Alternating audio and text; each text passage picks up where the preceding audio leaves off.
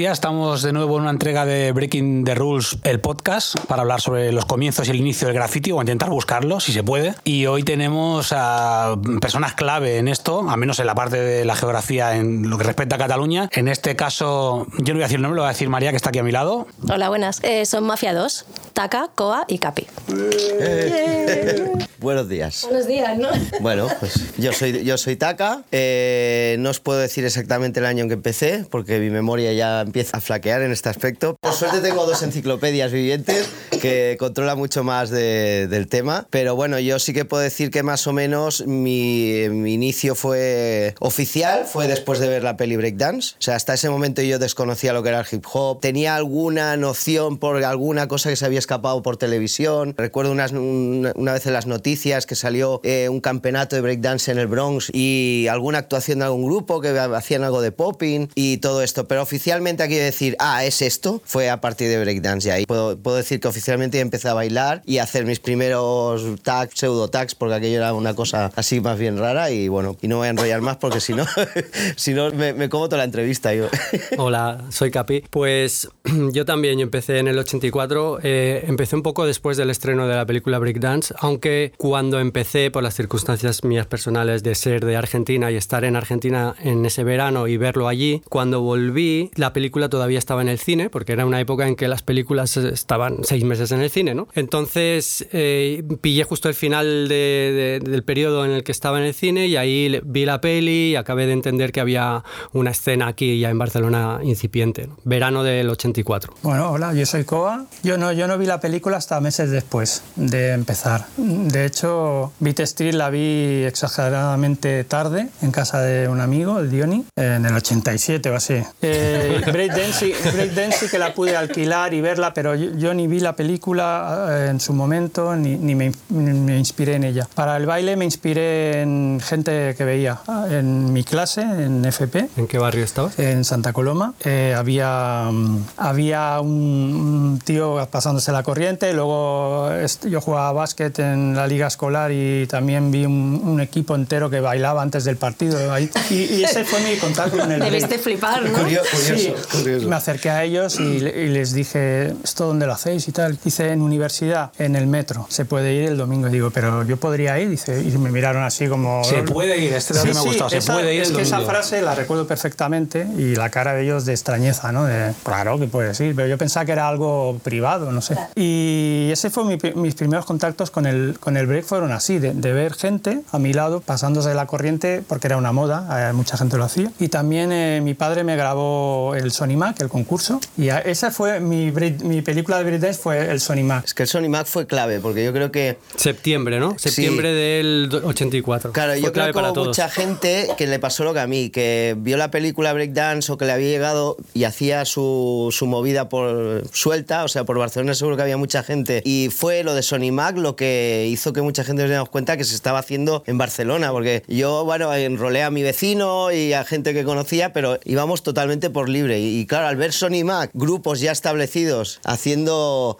haciendo breakdance y una competición, bueno, eso fue otra flipada. Bueno, aclarar a la gente que nosotros decimos el Sony Mac como si todo el mundo supiese lo que es. Ah, sí, bueno. Vale, el Sony Mac era el sonido e imagen, era eh, una feria de tecnología que se hacía en la feria de Barcelona. Y ese año eh, era muy popular, todo el mundo iba ahí a ver las nuevas teles y todas esas cosas. Y ese año había un concurso que se televisó en TV2 y era un concurso de break. ¿Qué pasa? Que el- todos los participantes eran de Barcelona. Entonces, para nosotros era raro, ¿no? Porque veíamos a la peña que parecían de, Los Ángeles, pero en realidad luego eran los breakers pioneros de Barcelona, que llevaban, pues, eh, quizá ya seis meses, siete meses bailando previamente a la llegada de todo el boom de- del verano, ¿no? Que hemos dicho que Coa es de, es de Santa Coloma. ¿De dónde eres? Horta Carmelo yo. Horta Carmelo. ¿Y tú? Yo precisamente vivía en universidad. Vale, lo digo para que se sitúe la gente, Claro. porque claro, luego a la hora de conoceros también habrá que Sí. establecer como... Sí, sí, sí. Yo puedo contar mi historia, que cuando yo volví a- de, de Argentina y empecé a ver, a indagar qué pasaba con el break aquí, pues como a todos nos pasó, pues estábamos en etapa escolar, a todos nosotros que somos de esa generación más o menos. Y claro, en, el, en la clase, pues preguntas si, si alguien más eh, baila. Entonces muchos eh, habían captado el break en, en el verano. Esto también es un dato curioso. La- en los campings de verano, la gente en España se iba a los campings. Y entonces ahí te encontrás con holandeses, franceses que bailaban. Y así uno de mis amigos, el, que era en ese momento pues mi, mi gran amigo, eh, también había empezado a bailar. Y los dos pues bailábamos en clase, en la hora del patio, no sé qué. Y en una de esas uno que también estaba en clase, que no bailaba ni nada, dijo, oye, yo vivo en universidad y yo he visto los domingos por la mañana que la gente se reúne en el metro. Entonces, como yo vivía cerca, a dos paradas de ahí, le dije a mi padre, ¿me llevas? Porque yo cuenta que yo tenía 13 años y hablamos siempre de esa Barcelona oscura de los años 80, ¿no? Un poco peligrosilla. Y, Bastante Sí, peligrosilla. e incluso el centro de Barcelona, al estar muy cerca del barrio chino y del gótico, pues aquello era ciudad sin ley. El pasaje de la, de la luz de, Los bajos del metro, correcto. de los bajos del metro. Sí, o Terrorífico. eh, El calle Joaquín Costa, que yo, bueno, eran bandas y bandas. Entonces, ¿qué pasa? Que me llevó mi padre allí y, claro, vio a 20 tíos con unas pintazas y dice, ¿estás seguro que te quieres quedar aquí? Claro, yo reconocí las pintas, dije, claro, sí, eh, ¿ves? Llevan bambas y cordones anchos, sí, sí, estos son los míos. Y me quedé ahí, que iba yo con, un- con otro amigo que tampoco bailaba, y así fue como conocí universidad. Y de hecho, me hice integrante de esa peña de universidad enseguida porque yo vivía al lado, iba todos los días a ver si los veía y, y un poco me pasó eso, ¿no? Y en ese sentido lo hice un poco mi casa. Lo que pasa que luego, bueno, con Coa, que podría explicar en la historia, que fue la primera, de nosotros tres, la primera conexión la tuvimos Coa y yo antes de vernos en la universidad, ¿no? Sí, sí, porque... Espera, antes de que digas Sí, eso, es que quiero saber una cosa. Sí. Cuando tú fuiste a esa universidad, en la- ya habían como 20 personas, me has Sí, dicho, o lo que sí. fueran. ¿Ya eran abiertos a otra gente? ¿El ambiente era abierto en plan de, mira, una persona que se es una interesa? buena pregunta. Eh, al principio, claro, al haber una diferencia generacional tan grande, porque todos ellos eran tenían una edad de alrededor de 20 años, eran gente que, que salía por la noche. Luego yo supe que algunos se dedicaban como profesión al baile, ¿no? Eran los breakers de Estudio 54, que se llamaban Breakers 54, luego conocidos como DC Rockers, que eran como un poco los Madrid City Breakers de Barcelona, ¿no? O sea, los Barcelona City Break. Entonces, este grupo, que estaban muy avanzados a nivel de, de, pues, de técnica, estética, conocimiento, información, claro, para un chaval de 13 años que aparecía ahí eran como, son intocables, es un, un blindaje impenetrable, ¿no? Pero al contrario, o sea, estaban súper abiertos a hacer crecer la escena. Yo recuerdo venirme uno de ellos, ¿tú bailas? ¿Sabes? Y preguntarme, y ah, pues mm, aquí estamos y no sé qué, y ser bastante amistoso. Sin más, cada uno iba a su bola. Piensa, yo tenía 13 años, ellos estaban con sus chicas, no sé qué, iban en otra onda, ¿no? Sí, pero el ambiente, el ambiente en la universidad era ese. Sí. Era, yo me acuerdo que nosotros íbamos, porque nos costó averiguar lo de la universidad, después de Sony Mac estuvimos como locos a ver dónde, y al final también de rebote uno de clase que no bailaba, nos llegó, que no, que se reúne en la universidad. Claro, nosotros cuando llegamos ya había... eh, ¿Vosotros te refieres a...? bueno, los de, Car- los Los de de Horta Carmelo. Carmelo, Claro. ¿vale? Mi Sí, sí. vecino y un par Sí. más que, que- que nos molaba. De esto hablamos año 84-85. Sí, más sí, o sí. menos, este Sí, sí. periodo. Vale, Sí, esto sí. cuadra con lo que en principio informaciones que hay, pues eso de que plantan inicio de la escena, tanto en Madrid como en Barcelona, con el break estos Sí, años, sí, 84 Sí, sí, sí, correcto. Pues eso, y fue llegar al hall y yo me lo encontré ya mm, Reventado de gente, ¿no? Bastante, bastante, sí, por no decir reventado de gente, pero es aquello que no te... sen- Al principio, claro, estás ahí, eh, estabas un poco cohibido y tal, pero enseguida, bueno, te buscabas un rinconcillo ahí, cada uno, cada uno tenía su, su parcelita y enseguida empezabas a hablar con gente y cómo haces esto y no sé qué, o tú lo poco que sabías también lo, lo enseñabas y el ambiente era muy de, de inclusión, pero sí que también es verdad que dentro de, ese, de esa fauna estaban los masters, que era esto, DC Rockers, de toda esta gente que, bueno, cuando había corro, enseguida corría, o sea, de corro, corro, batalla, batalla, y todo el mundo se iba, se iba para allá a verlos, pique, pero eh, pique, pique. eso, era, no era batalla, era pique. Y eran, eran como los dioses, o sea, hacían, estaban, lo que dice Capi, muy adelantados, ¿vale? Y era, era la referencia. Además, por ejemplo, claro, la referencia nuestra, que era Breakdance, que sí, claro, era una película, pero nosotros hasta ese momento no, no teníamos información más directa. Claro, a la hora de vestir, bueno, pues con guantes, pinchos en las manos. Claro, e- ellos iban un poco más normal, ¿vale? ya veías que ibas un poco fantasmilla. Bueno, la, imagen, la imagen claro. de los breakers de, de breakdance hay que recordar que no era la genuina del breaker neoyorquino, ¿no? Pues el Era uniforme de chándal. Bueno, de hecho, el, el error era llamarle breakers, porque no eran breakers, eran poppers y lockers y era otra escena, pero no, no teníamos la información correcta. y más, más vestimenta, a lo mejor incluso más de rocker que no de. Claro. Eh, Exacto, sí, sí, Sí, sí. es que, claro. Luego, y ahí, ahí ya corregimos estos defectos de, de fábrica, Sí, pero... porque me acuerdo que una reunión que hicimos, bueno, eso sería posterior, pero dijimos, vamos a vestirnos de escritores de graffiti. Se ha, acab- se ha acabado de... Sí, sí, sí, es que... Que me encanta porque el término es que yo odio el término grafitero. O sea, Ah, yo no lo entiendo. Cuando dice los grafiteros, como eso lo inventó Antena 3 o, Sí, sí, es o algo así. ¿sabes? Totalmente. Sí, bueno, writers fue la palabra, ¿no? Porque lo leíamos en su web. Vamos a vestirnos, como tenemos que vestir con tejano, como si fuera algo... Chaleco. Cha- chaleco, Chaleco, o sea, capucha. O sea, era el, el- Más- el más oficial. urbano. El oficial. Sí, sí, vamos a dejar, porque yo también a los 15 iba con mis pantalones de camuflaje, mi, mi tur- turbinismo, ¿no? Vamos a dejar eso de un lado y vamos a vestirnos más. Y luego ya cuando fu- bueno, vimos Beat Street ya nos dimos cuenta de que... Sí, pero fíjate, ahora, ahora ves lo, lo bueno de hablar de estas cosas, que hay- recuerdo de estos que, se- que los tienes enterrados. Tuvimos un, un debate sobre lo de cómo traducíamos lo de writer, si, si éramos escritores, pintores y lo de la ropa. eh, Gracias que vino Style Wars y nos quitó todo. el- lo- los doblajes esos Sí, sí. horribles nos quitaron todas las dudas. Ya sabíamos lo que teníamos que decir. Has destrozado tu cuarto.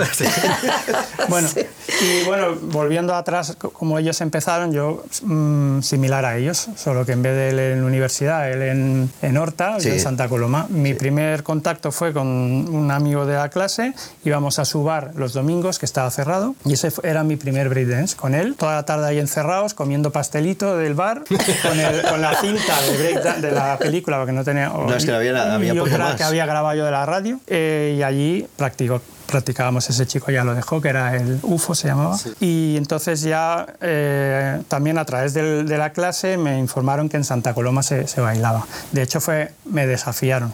A ver, una explica. chica me dijo tú bailas break porque yo ya debía llevar algún tipo de input de break. Digo bueno se hace lo que se puede dice pues en el metro de Santa Coloma tal día tal hora te espero que vas a flipar digo bueno vale Esto, sí, esto, esto es un reto en toda la Sí, regla. sí, no, pero en plan pique. Entonces llegué al metro y estaba lleno, en Santa Coloma, estaba sí, muy lleno. era el segundo de universidad, básicamente. Y, y ella no estaba, esa chica. O sea, eh, fue como una especie de, de Uh. personaje místico que me llevó hasta allí. Pero luego no estaba. vale. Y entonces allí llegué, y bueno, allí lo mismo, que- lo mismo que cuenta Capi con eh, No, no, DC Rockets, pues allí eran los Black Spides, ¿no? que era un grupo uniformado ya. O sea, yo entré allí como un Míticos arañas negras. Sí, las Sí, arañas sí. negras. Yo, yo estaba como un, un niño que llega y ellos ya estaban uniformados con unos molinazos y, historia, y ellos eran los, los amos de allí. Y entonces, pues eso, pues, pues, para empezar en la, la rueda con ellos, tal y cual. Pues los domingos vamos a la universidad, así. Me acuerdo el primer día con miedo en el metro para ir allí. Y cuando llegó, machacado, como ha dicho él, de gente, que podía haber allí 200 personas. No el hall lleno. yo- O sea, la gente tenía dificultades para Sí, los sí. pasajeros normales. Pero, perdona, has acabado ya sí, sí. sí, sí, era peligroso cruzar el hall. música, cacofonía por todos lados, o sea, muy- cada uno que llega con un radio cassette, con una música distinta, y allí intercambiábamos cintas, conocíamos gente. El market- Aquello era el una market escuela. del domingo. Sí, era, sí, era una sí. escuela, sí, era un... Sí, empezaron a correr las primeras market, cintas que no fueran las de breakdance o, o lo de la radio recortado. No, no, ahí a- empezaba a- aquello era información dentro de lo dosificada que era, porque no, no es que llegabas allí y todo el mundo te decía, mira, esta es la historia del hip hop, no. era difícil y la gente, Claro. claro, tenía sus cintas, tenías que ofrecer tu mejor cinta para Por sí. ejemplo, yo tuve que dar mi mejor cinta a uno para que me diera el Electro 3, que yo no sabía que era el Electro 3, pero la flipamos mucho. Y era así, era, era muy precario, ¿no? Y aún así, o sea, la gente iba muy bien uniformada, o sea, se lo curraba a la gente, ¿eh? Sí, Con sus cordones, hacían cordones. Pero todo esto hablamos do it yourself, porque no había ninguna tienda donde adquirir. No, no, no, no. Los cordones eran de alpinismo, ¿verdad? Que luego supimos que eran de alpinismo. O ci- cintas de la mercería. Sí, también. cintas Estas de coser, pues las, Sí. les dabas un toque, ¿sabes? Sí, la gente se, se hacía Bueno, hacías macramé con... con hacías, uno, sí, Pero sí, tú, unos tú ibas cruces a la de cordones. universidad y, y veías to- todo ese espectáculo y decías, hostia, pues casi todo esto se lo han montado ellos. Porque... Y haciendo una reflexión de, de- de lo amistoso que era, eh, eh, un buen ejemplo era, somos nosotros tres, que hemos contado nuestros orígenes, que son totalmente separados, tres lugares distantes de la ciudad, que, que nos conocimos prácticamente allí y, y luego pionerizamos a, a una- un sector de- de- del... fo- formamos parte ¿no? de ese sector pionero de- del graffiti y tal, gracias a, a- a esa capacidad de, comunicarnos que teníamos todos con 13 o 14 años. A mí allí, me, ¿no? me gustó mucho una cosa de, de con Z, me gustó mucho que me contaba que que en- cuando era pequeño, él iba por Madrid andando, cuando iba por, por Madrid con la familia, si veía a alguien que tuviera algo que, que fuera mínimamente cercano a lo que él consideraba graffiti movida. o break, se acercaba y le decía, hola, ¿tú bailas? No, no, lo hacíamos todos, ¿no? Sí, Yo lo, sí, lo sí. hacíamos todos. Sí, sí. Yo cuando lo escuché en Z me identifiqué totalmente. Yo iba por la calle y veía a un tío con capucha y tal. Tú pintas, tú bailas. O sea, es una cosa que además arrastramos a los 90. Claro. ¿Te gusta el rap? O sea, oh, la época. Sí, sí. bueno, tú, ah, tú te gusta. Porque es que seguíamos Bailas siendo. una pregunta muy, muy, muy frecuente. ¿Tú, baila- eh, ¿Tú bailas? sí. Sí. Sí. Es que era, claro, en, en épocas sin internet. Es que cuesta de pensarla, ¿eh? Pero eh, todo, o sea, este, tenías una sed de información brutal. Entonces, la única manera de conseguirla era encontrarte con alguien que supieras que, era de la- que le molaba el tema. O sea, sí, que- quería, tenías ganas de encontrar gente co- como que le gustara lo mismo, ¿no? Claro, y de y ampliar tus cosas, ¿no? Tu conocimiento. También me dijo, me, me hace mucha gracia, me contaba Z lo de la Super Pop y el, y el, y el kit para, para hacer tus cintas, para Sí. hacer tus maquetas. O sea, estamos eso- hablando de la eso Super debe Pop. ser, supongo, del Max Mix, ¿no? O algo así. Sí. Super Pop también venían las páginas de pues, aprende a bailar break, ¿no? Con el típico, Sí, las típicas sí, sí, imágenes sí. del chaval en chándal haciendo Claro, las Sí, cuando hubo el boom, cuando ya, ya salió cierto, lo de Tocate y todo este Superpop boom, salimos sí. nosotros, ¿no? También. No, es Super Teen. Ah, Super Teen. Ah, mejor. Guau. Pero ya, ya de under rap de los 90. Sí, ya después. Eso es el boom del rap. Me acuerdo, mi- cuando nos percatamos de que la sudadera con capucha era un elemento bueno. No vendían sudaderas con capucha. Hostia, esto justamente lo expliqué ayer. Vale. es Entonces, verdad, yo es que es tuve la cual, suerte de tío. encontrar una en el mercadillo, que la tengo aún manchada de pintura, es la primer- era naranja y azul. Sí, la recuerdo. Ponía winter aquí, invierno, y, y- y esa sudadera es la única que pude encontrar, porque tú, te- bueno, a lo mejor es que no sabíamos ir a las tiendas de ropa o algo así. También No, no, no, ser. no había, No, no no, es había no. capuchas. No o sea, había capuchas. Habíamos visto Beat Street, chalecos, capuchas. Digo, vale, este es el uniforme de Breaker. Y no había capuchas en toda la ciudad. O sea, era como yo solo, yo la que tenía me la habían traído de fuera. Era como una No cosa de O importación. sea, hablamos que la clásica sudadera hoy en día con capucha No, no, eso no existía. deportes No, no, no, existía. no existía. Bueno, y tampoco existían los chalecos. No, no, no, los chalecos tampoco. Claro. Tú, no. te- tú tenías la suerte de tener uno, de... Yo tenía un, chale- un chaleco que me había traído de Argentina, Sí, sí. que era un chaleco de, de- de un marino, de, de- de- de un tío que hacía deportes marítimos. Entonces me lo habían dado porque era de mi tamaño. Porque... Pero era aquel que tenía aquello, aquel Sí, detalle detrás. sí, sí. y Eso me era- recuerda. era muy auténtico. No tiene nada que ver, pero me recuerda a Regreso al Futuro, cuando llega a los años 50 iba con el chaleco. Tal cual, es ¿Eres, sí, eres sí. un náufrago?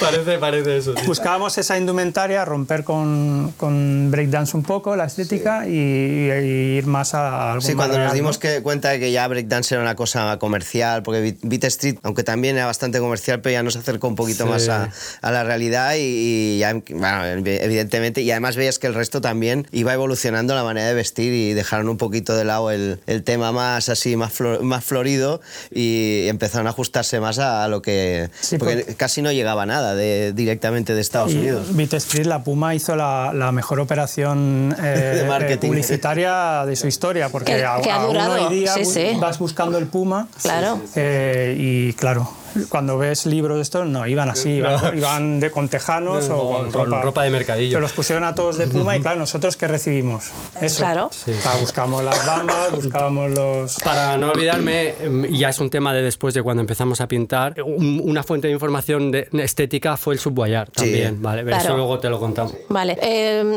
antes he interrumpido para hacer la pregunta y he cortado a Coa, que iba a contarnos cómo os conocisteis.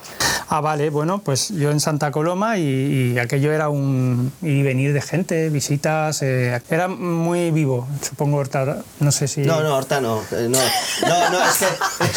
No, Horta era un Al amigo. Carmelo no iba No, nadie. no, no. eh, Horta en ese momento eh, no, no, no, casi no, no había movida. Eh, no soy capaz de recordar si nuestro- el centro de breakdance de la zona era la Plaza Pastrana, pero creo que la Plaza Pastrana la, la- la estrenamos después de haber ido a universidad. O sea, de entrada, eh, no, porque no, los- el metro de Horta no tenía un hall para bailar. Entonces, no, no, no había un sitio fácil donde la gente se reuniera. En Santa Coloma me estabas contando que era como un segundo universidad, que había mucho tráfico de gente, ¿no? Bueno, tanto como segunda universidad sí que hubo una vez una batalla muy importante en el hall principal, que tú creo que estabas, porque allí había un, un breaker que se llamaba Sergio, que era un pequeñito, y vino un grupo de Barcelona a llevárselo, a, a quitárnoslo, digamos. Y entonces eh, eh, hubo un pique entre, entre este grupo Estrellas Negras y Black Speeders, un poco así Peliculero, ¿no? Bueno, representando todo la batalla por el, por el niño, ¿sabes? Porque era, tenía 12 años el niño. Ya se fichaba, habían fichajes también. Totalmente. Entonces llegaron, ya ellos llegaban con una bolsita. Le sacaron un chándal con, Toma su, ya. con su nombre. ¿Eh? ¿Te acuerdas de eso? Una sudadera negra. O sea, lo- Nombre, lo- pu- nombre vamos. puesto con rodillera, me imagino, Sí, sí, recortado, sí, ¿no? no, no, increíble. Y eh, bueno, el pique lo ganó Estrellas Negras al parecer, o bueno, no se sabe. Total, el, el- el niño se fue. Eh, En ese, ese pique pff, había, yo qué sé, entre gente que salía del metro y se sumaba, más la gente, o sea, aquello no se podía, no se podía salir del- de, por las- Sí. no se podía salir. No, Es muy ven- no vino la policía ni nada. En esa época se ocupaban de otras cosas. ¿no? Sí, no, no. Bueno, a lo que íbamos. El, sí, el, el- el rincón de Santa Coloma, bueno, éramos 20 personas que habían, ¿no? Más, ¿no? Había las escaleritas y yo estaba allí practicando como cada día y, y- y vino él con, con dos, dos compañeros que eran un Y fue como un poco así, ¿sabes? Cuando empieza, eh, instantáneo, ¿no? Hostia, fue plan, flechazo. Empezamos a hablar de música. Sí, porque- Empezamos a hablar de música. Yo dije, música. Porque a mí lo que me interesaba del breaker era la música al principio. Tienes música, tienes ese- y yo ya tenía cinco o seis ma- maxis Sí, se había comprado y, vinilos. sí. y cinta ya, porque claro, yo me, bueno, al igual que todos, Ya, por la eh. noche con, a las 2 de la mañana con los dos dedos ahí La radio. radiocassettes, ¿sabes? Había un par de programas que ponían el, el Man Paris y todas esas cosas. ¿eh? Radio Club 20, ¿te acuerdas de Radio Ian, Ian McPherson. Este, este, ah, me acuerdo del famoso Ian McPherson. Era un programa que era a las 12 de la noche que ponían import, música import y, Y soltaba, en soltaba sistema, New, y claro. Clues, soltaba cosas. Y sí. todas las cintas que tenemos están la- las canciones guapas con la voz encima. Sí, del sí, pavo. la llama Ferguson en Porque todas las hablaba, cintas, hablaba sí. al principio y al final. Pero que, que además el tío seguramente no era ni No, americano ni lo inglés. porque hacía, ¿no? No, tenía como- Imitaba, ¿no? Y- Tenía como un- una tonadilla que decía Ian McPherson con un eco y lo Sí, ponía sí. en medio de la canción. No, en imitaba, imitaba una voz inglesa. Sí, ah, eh, y- sí, bueno, aquello- claro, la música que ponía era buenísima. Y luego To- Todos llevamos cintas de este. Programas nocturnos que ponían Midnight Star y cosas así a las 2 de la mañana, también grababas y luego llegabas, mira Capi que he grabado, mira, mira Taka que he grabado hoy. Y así conectamos nosotros. Sí, prácticamente Bueno, nos esto, intercambiamos esto la que comentáis lo ha habido todo el mundo que esté de alguna manera en la movida, lo de grabar en la radio Sí. y que te- el que presenta te joda al principio Sí, y al sí, final sí, como sí. que se calle, por favor. No, no, lo hacían queriendo. Bueno, una anécdota es que, que a Capi le gustaba mucho Selif, a Selif, la, el- la canción, y como tenía un trocito de un minuto, pues él, él hizo su extended de cinco minutos empalmando con, la- con el mismo radio, un doble pletina, empalmando la. Bueno, esto creo, así estábamos. creo o sea, que Z comentó que recortaba esos trozos y hacía operaciones para intentar tener la canción completa. Sí, Claro, sí, claro, sí. pues así estábamos. es Hacíamos todos lo mismo. Toda sí, sí. artesanía pura, ¿eh? Mucha artesanía. Claro, éramos chavales de 14, 15 años mm, sin dinero y queriendo muchas cosas. Queríamos ropa, queríamos nuestra música. Pero es que lo. Para no, para cu- cuando nos vayamos ya más adelante, a mí una cosa que me mola mucho y que eh, con la gente que ha hablado se, se dio es que a la- mucha gente nos pasó, eh, teníamos nuestros amigos, en los 80 fueron unos, unos años de, de explosión. O sea, salíamos de la dictadura, empezó a llegar eh, información de muchas movidas, rockers, punks, heavies. Veías que de repente la gente empezó a transformarse. Tú ibas un sábado por la tarde en el metro y que la gente iba a las discotecas y a, la- y a sus clubs y era brutal. O sea, que yo era un zoo. O sea, gente con greñas, crestas, eh, pinchos, de todo. Y, y en medio de todo esto tú veías que tus amigos, uno le molaba el heavy, el otro le molaba el no sé qué. A mí me gustaban muchas cosas, ¿no? O sea, tenía claro que me gustaba la música electrónica, porque mi padre tenía una canción de Kraftwerk en un magnetofón y me volvía loco. Había habido algo ya de algún rap, el rapo clapo de Joe Batán y alguna cosa así. Eso me gustaba, pero, pero era todo suelto. Me gustaba el cómic, me gustaba mucho la estética del cómic, lo de los golpes, las letras.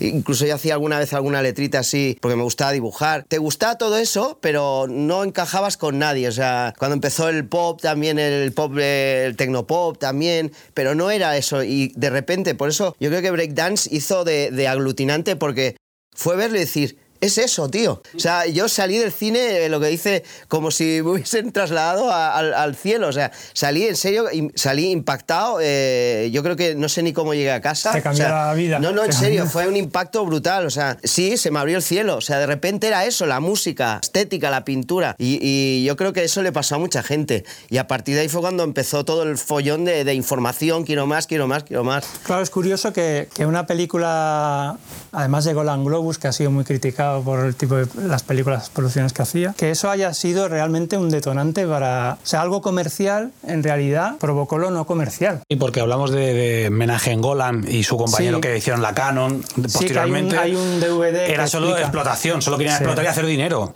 Lo que no se dan cuenta es que al hacer eso estaban empezando casi el inicio de algo que ya iba a ir por libre fuera de ellos. En plan, has empezado esto y ya no te necesitamos, ¿sabes? Era una, una primera información, ¿no? Una primera... A mí lo que, lo que me resulta curioso es que en todo el mundo, eh, o en nuestra ciudad mismo, hubiera tanta gente como yo, que era eso lo que nos gustaba, pero no, no había nada que lo, que lo conectase. ¿Qué fenómeno? Era como los invasores. ¿no? Exacto, fenómeno. sí, exacto. Sí. que Es curioso que te gustasen, la- yo qué sé, los El trozos el de campo batería de las canciones. lo- sí, sí, no, no, en serio que es algo que siempre le da muchas vueltas. Claro, entonces se podía, producía esas conexiones fuertes por eso. Y le gustaba, oye, pues a mí nos gusta lo mismo y tal. Y encima él ya hacía el molino, claro, yo me quedaba así. Y entonces ya, eh, ya íbamos juntos cada día. Sí, nosotros conectamos, no sé muy bien, ahí conectamos, yo empecé a ir a Santa Coloma, entonces él empezó a venir a mi casa. Me- ah, una cosa, yo le dije, ¿me dejarías tu música? ¿Me, me dejarías tus discos? Y me los dejó.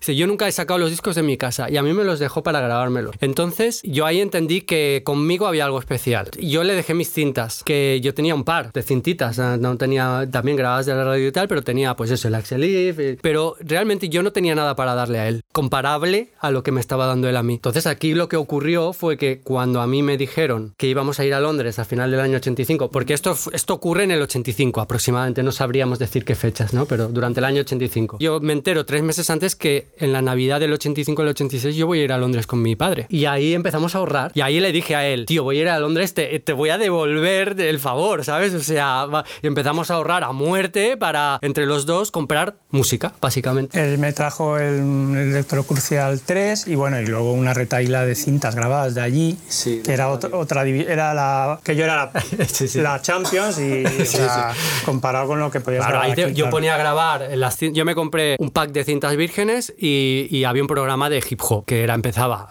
a las 8 de la tarde y era toda la noche. Yo ponía a grabar la cinta, eh, se grababa por las dos caras, lo que saliese. Pero era rap. O sea, rap americano del 84, de Claro. lo que nos gustaba. Y encima, si el, todo. si el locutor pisaba, daba igual porque quedaba muy bien en inglés, ¿sabes? Claro, Yo recuerdo que cuando os conocí, Las cintas de, de Londres, ¿eh? Sí. Las famosas cintas Cuando de os Londres. conocí teníais una, una cantidad de información Sí, claro. que, que, bueno, fue brutal. Claro, yo todavía iba con las cintitas. Claro, es que de- esto, esto es posterior, o sea, aquí ya vamos enlazando. Una de las cosas que me traigo de allí es el Subwayar. Ahora, eso ya y ahí ya lo peta todo, porque estamos hablando de... de- Perdona, ¿qué año? ¿has dicho año? Eh, eh, yo vengo en enero del 86, o sea, a mí me lo dan en Navidad del 85, vuelvo en enero del 86. Pues acababa casi de salir en Londres, creo. que- Sí, sí, era, no, es que era una novedad, o sea, estaba en, lo- en los escaparates y me lo regalaron. Ah, ¿a ti te gusta esto del hip hop? Una persona que de, de mi familia, que vive ahí, de pronto se, avis- se avivó, dijo, ¿te gusta esto de- del hip hop? Pues esto te gustará. O sea, el tío ya era capaz de relacionar el Subway Art con el hip hop y el break. Bueno, también esto dice mucho de Londres, que está seguramente más adelantado en cuanto a muchísimo, información. Piensa que en el Muchísimo. 84 ya tenían discos de electro aquí Sí, grabados sí. allí, quiero decir. Y, y- Sí, sí, y artistas- Budi- artistas Budini- locales. Budini iba a grabar a Londres. Sí, es decir, sí, no, no, estaba, no, eh, obviamente. no tiene, aquí no tiene nada que ver. Sí, está claro que la historia de- del hip hop de Europa es independiente de la de Londres. En Londres este- iban tres años adelantados en todo, es- pero bueno, era como una- un continente aparte. Sí, sí, sí, a nivel de todo, porque había una conexión directa con Estados Unidos, claro.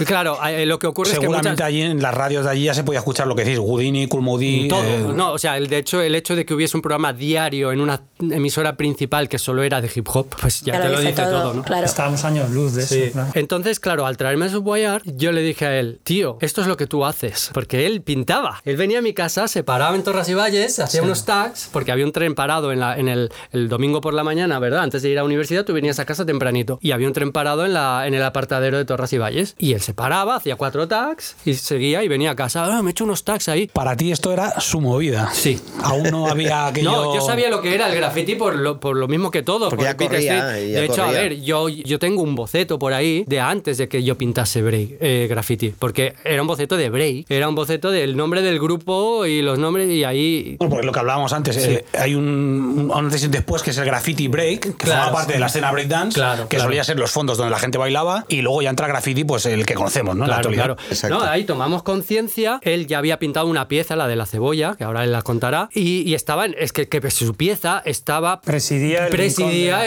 eh, el, el el- rincón el del metro de, de Santa Coloma. O sea, que todo el mundo bailaba delante de su pieza. Y en todas las fotos se veía su pieza. O sea, realmente era algo importante para mí el graffiti que hacía él.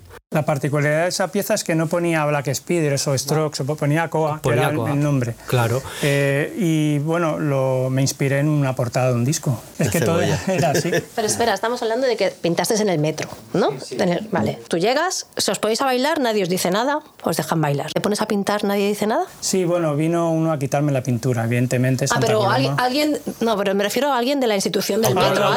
No, Es que no, no había visibilidad tampoco. En, en ese Vale. justo momento aún no había cámaras. Claro. Y yo, en ese rincón donde bailábamos, no había visibilidad de la gente del metro. ¿no? Es que ni, ni Solo te veía, te veía el público, pero tampoco. No, pero No te podías poner con un tag, eh, con un tag era marcar. eh, yo me acuerdo que marcamos el nombre de los de allí. Ta- Piensa que también la gente veía a chavales de 13, 14 años, es que tampoco veía a y que no super sabían, delincuentes, ¿sabes? cuando a mí los que pasaran me vieran, no sabían, no, te- mm, no, No entendían, no entendían. Sí, claro. No es como ahora que todo el mundo sabe que es- eres un No grafitero. Percepción estás- real de lo que era. Podía decir, podía ser incluso alguien del mismo metro que está haciendo algo, ¿no? Sí, un operario, yo qué sé. No, De no, hecho, yo creo que era, era tan nuevo que no eh, la- para la gente común no. Porque Todavía no estaba Saltando un poquito en el tiempo, eh, yo cuando hice el primer M2 en Alfonso X, que fue aquello de que veía la pared, la pared y la tengo que pintar, la tengo que pintar, pero nunca me había planteado. Yo, eh, además iba solo. eh, y lo hice a plena luz del día, sin, sin casi ser consciente de lo que podía pasar. Y me puse a pintar y la gente pasaba y se paraba. O sea, yo creo que la, la cara de la gente de ¿qué es esto? Claro, o que sea, aún ¿qué, qué es este tío que está haciendo ahí en la pared? No, igual es un no. trabajador que está haciendo un anuncio. No, es que no paró la policía, no- nadie me vino a decir nada, o sea, pinté, me fui. y- El tema es que la gente aún no estaba irritada con los tags de la calle, porque eso, pasado los años, a la gente le irritó, ¿no? Que le pintaban su furgoneta, que le pintaban en la puerta de su casa. To- Todavía era algo que no, la gente No, no, es que le, hecho le incluso de pintar un dibujo con spray, o sea, no estaba en el. No, esa Yo tengo una, una buena anécdota que es previa a la formación del grupo de graffiti, que, que es Lito. Lito es, diríamos nosotros, mm, probablemente uno de los grandes pioneros del graffiti en el metro de Barcelona. Y, y nosotros cuando empezamos a hacer graffiti eh, nos fijábamos, era un super bomber. Pero yo recuerdo un poquito antes que había pintado el famoso shot, ¿te acuerdas? En universidad. andén. En el andén del, del metro de universidad, en el andén, o sea, no, no donde bailábamos, sino donde se cogía el metro. Y yo lo vi ese, porque yo me bajaba allí, pasaba por ahí cuando venía del Insti, y lo vi pintando y me bajé y me puse a hablar con él. Digo,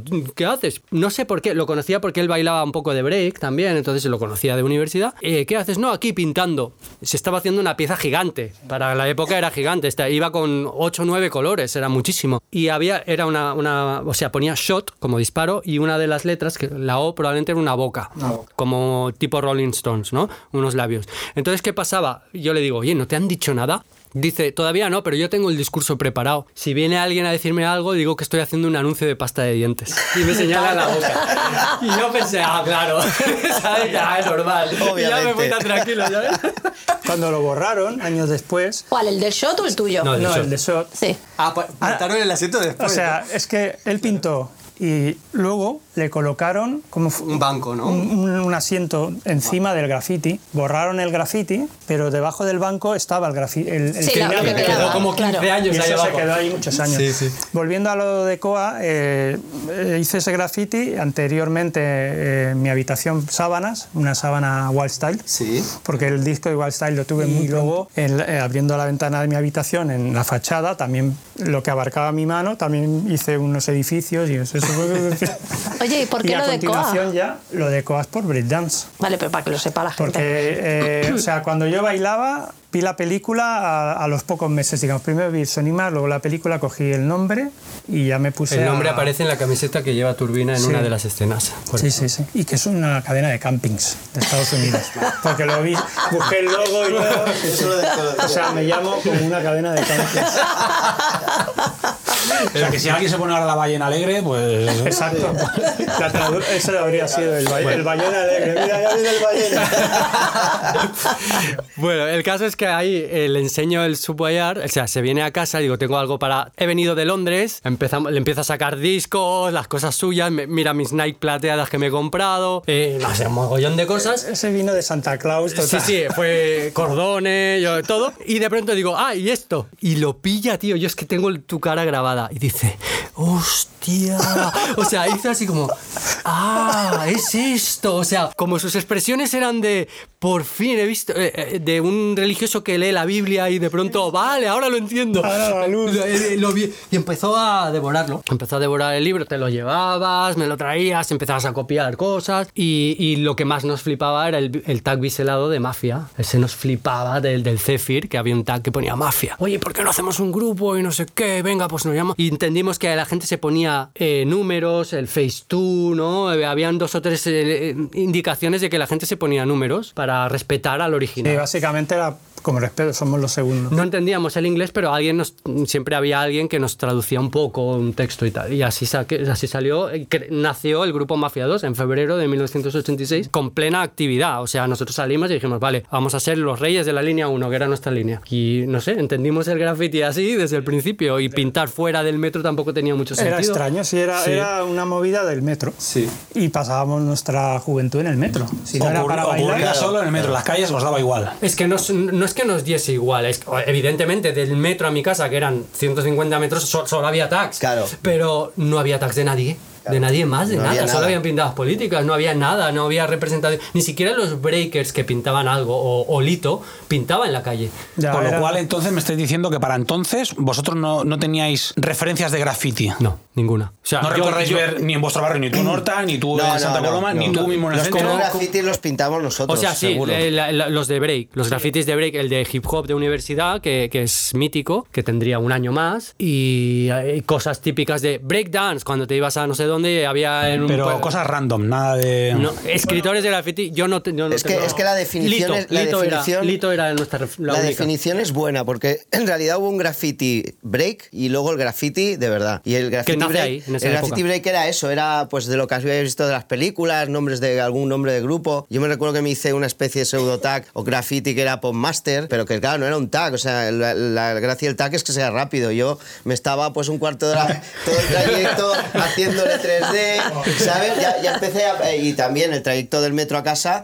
pero incluso llegué a hacer con, con un spray un, throw up, bueno, sin color ni nada, que ponía, ¿qué ponía? Yo no me acuerdo ni qué ponía, ahí en la Plaza del Carmelo donde bailábamos eh, y, eh, y en Plaza Pastrana, pero solo había eso, es lo que dice Capi, no, no, no, no había nada más. Sí que algún, eh, ya empezó a correr algún vagón, a veces tengo, que era una pasada, o sea, entrar en un vagón y ver una manchita negra en el sí, fondo, sí. ibas y veías que era algo de, bre- era algo de, de breakdance o de hip hop. Sí, sí, era sí. una pasada, pero no, no, no había absolutamente nada. A ver, sí, sí, sí que es cierto que algo había, ¿no? Porque yo recuerdo que las L's delito y recuerdo tomar conciencia después de lo que había visto, igual que el shot. El shot ese delito era una, una pieza de graffiti, eso no era algo de break. Lo que pasa es que yo tomé conciencia después. Y, y- igual que tomé conciencia de que lo que estaba haciendo Coa llevaba seis meses haciendo, previo a, a la formación del grupo, tomé conciencia después de lo que estaba haciendo. Digo, joder, tío, este tío lleva seis meses ya pintando graffiti, lo que pasa es que no se entera porque está, está solo. ¿sabes? Y- y Es que, claro, pero- es que la pintura era de Palau, de la tienda de modelismo de calle Pelayo. Eran, eran sprays de modelismo. Sí, pequeños, ¿no? O eh, Novelty o Sí, como cosas Tamilla. así. Como decía, me robaron la pintura antes de empezar. Porque en Santa Coloma salías, ponías el pie en la calle y la bamba te volaba.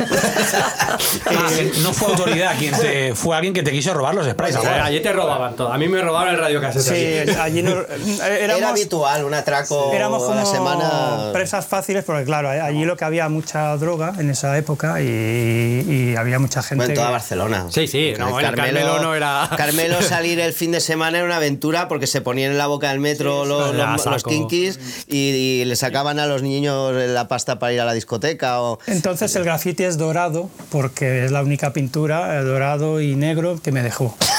O sea, se llevó los pocos colores que había y, ¿Para a- qué se los llevaría? y además hizo un, igual. si es que allí hizo una jeringuilla Cada uno lo que tiene que estar más allá, no salen las fotos y no sé qué de amor de madre o no sé qué puso. Joder, madre, vaya combinación. Y así esa fue mi primera experiencia fuera de casa, porque antes había sido en casa el graffiti. Era esa época te robaban. Venían donde bailábamos, a- ¡oh, qué bombas, ¿no? Y así. O me dejas el cha- me dejas las bambas, que eso ya es, es una frase Sí, sí. mítica. O sea, ¿me dejas las bambas para qué? Ya sabías, ya te podías despedir de no las te las bambas. sacas y se las dejas. ¿no?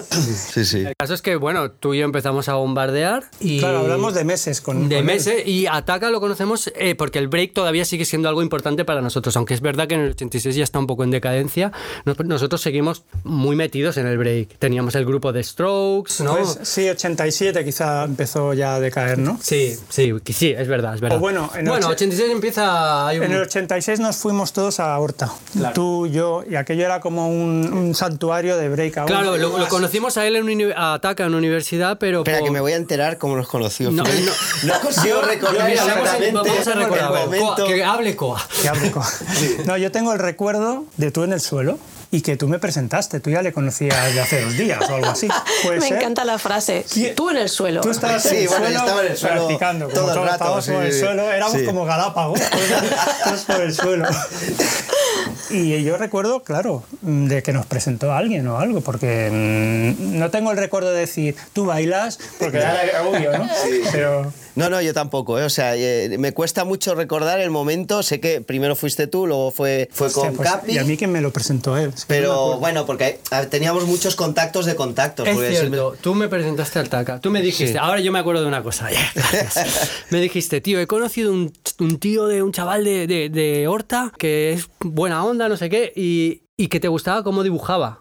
O sea, él, eh, o sea, a ti te atrajo esa parte del graffiti de él, que él no hacía graffiti, pero al- de alguna manera, o sí que hacía, pero de alguna manera tuviste como su estilo y Sí, su yo, cosa. yo llevaba pintado, yo es que pintaba en todos Tú- lados. tú pero estabas haciendo cosas, No, no era tú- bien, bien el graffiti oficial, pero Quizá llevabas una carpeta o algo. yo llevaba todo, carpetas, en la, en la bolsa recuerdo que llevaba dibujos, pin- en la zona donde bailábamos había pintado. O sea, no paraba de pintar, pero... El caso mi- que nos conocíamos nombre- del baile, Sí. pero nos hicimos amigos por el graffiti seguramente.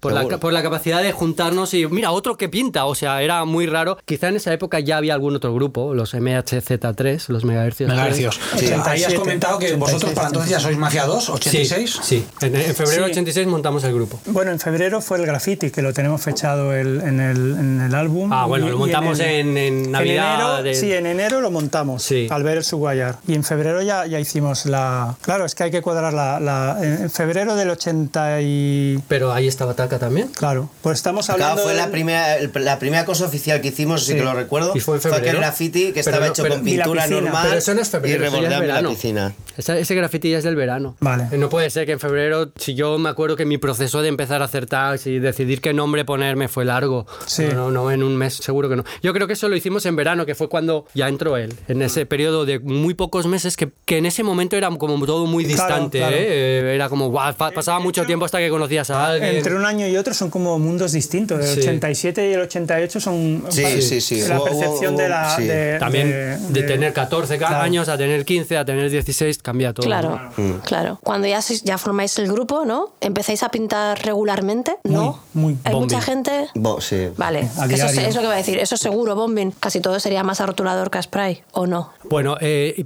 hicimos el primer graffiti que fue que nos compramos un bote de plata y entonces lo pintamos todo con pincel, hicimos un Mafia 2 con pincel, hicimos los tres destellos en plata, cada, Eso, uno, eso. se- cada uno se hizo su destello. Un destello cada uno. sí. y Porque solo llevamos un spray. claro, y, eso, eso fue plata. como, la- el- el- yo creo que fue la primera vez que yo pinté en spray. Y entonces hablamos ya, hablamos ya del verano del 86, o sea que llevaríamos seis meses haciendo bombing con camphors y con rotuladores y con co- todo lo que pintase, pero menos el spray. Y ahí nos dimos cuenta que teníamos que pintar con spray y empezamos a, a planificar cómo aprender a robar, porque comprarlos era inviable. Inviable. No, es que ese era, ese era el problema, que no, Sí. no era una cuestión de, de no saber, era un problema, ya sabíamos que era con spray. O sea, pero para, para que veas la anécdota del COA que hablábamos, que pinté con spray, de- porque yo hacía maquetas, tenía sprays Mm. pequeños o así, pero luego ya no volví a hacer con spray. Luego pasé a la plástica del Mafia 2 de Vilapicina, no había, no había medios para. No, no, yo, para yo, comprar. yo tuve... Los sprays eh, ya eran 800, 700 pesetas. Sí, Eh, más, y- más, y- los- y- para Los entonces- Dupli 1200. y para entonces, sí. bueno, estaba hablando de como las barcas más tiradillas, pero Sí. claro, para entonces juntar 800 pesetas ya era algo, ¿eh? Como era la semanada, 800 pesetas en una semanada mm, Yo tuve que generosa. ahorrar para pintar ¿sabes? en el Carmelo, el primero que hice, que fue eso, el nombre del grupo, eh, tuve que ahorrar, eh, sí, la paga de, de- Porque eran 1200 pelas, me parece, el Felt, eh, fue un, un- Sí, un sí, Felton. lo- los fue, de coche eh, costaban una pasta. Unas mil y pico de pelas, que además luego era a la mitad agua, No, pero... sí, sí. Luego ya nos conociste y ya no tuviste que ahorrar más. No, luego aprendimos otras técnicas, pues estaba claro que solo había una manera de conseguir la pintura. Lo curioso es que ninguno de los tres era, era delincuente previamente, es decir, o sea, no, ninguno tenía habilidades de, de robar. Yo no había robado. La situación te obliga. O sea, claro. aprendimos a hacer por necesidad fue. malabarismos, o sea, robar en tiendas en- como comando, saber de qué tiendas podíamos no ir, ir. Hablamos de los años 80, ¿eh? Sí, Por sí. si alguien. Y siendo ya todavía menores. Esto ha prescrito, no pasa nos nada.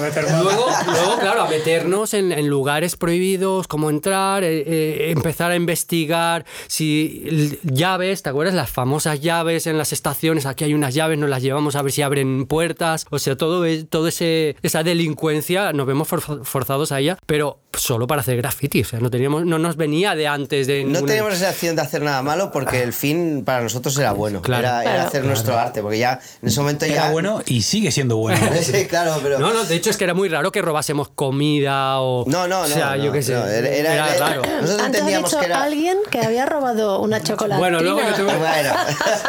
Tuve una época así Un de, escasez económica.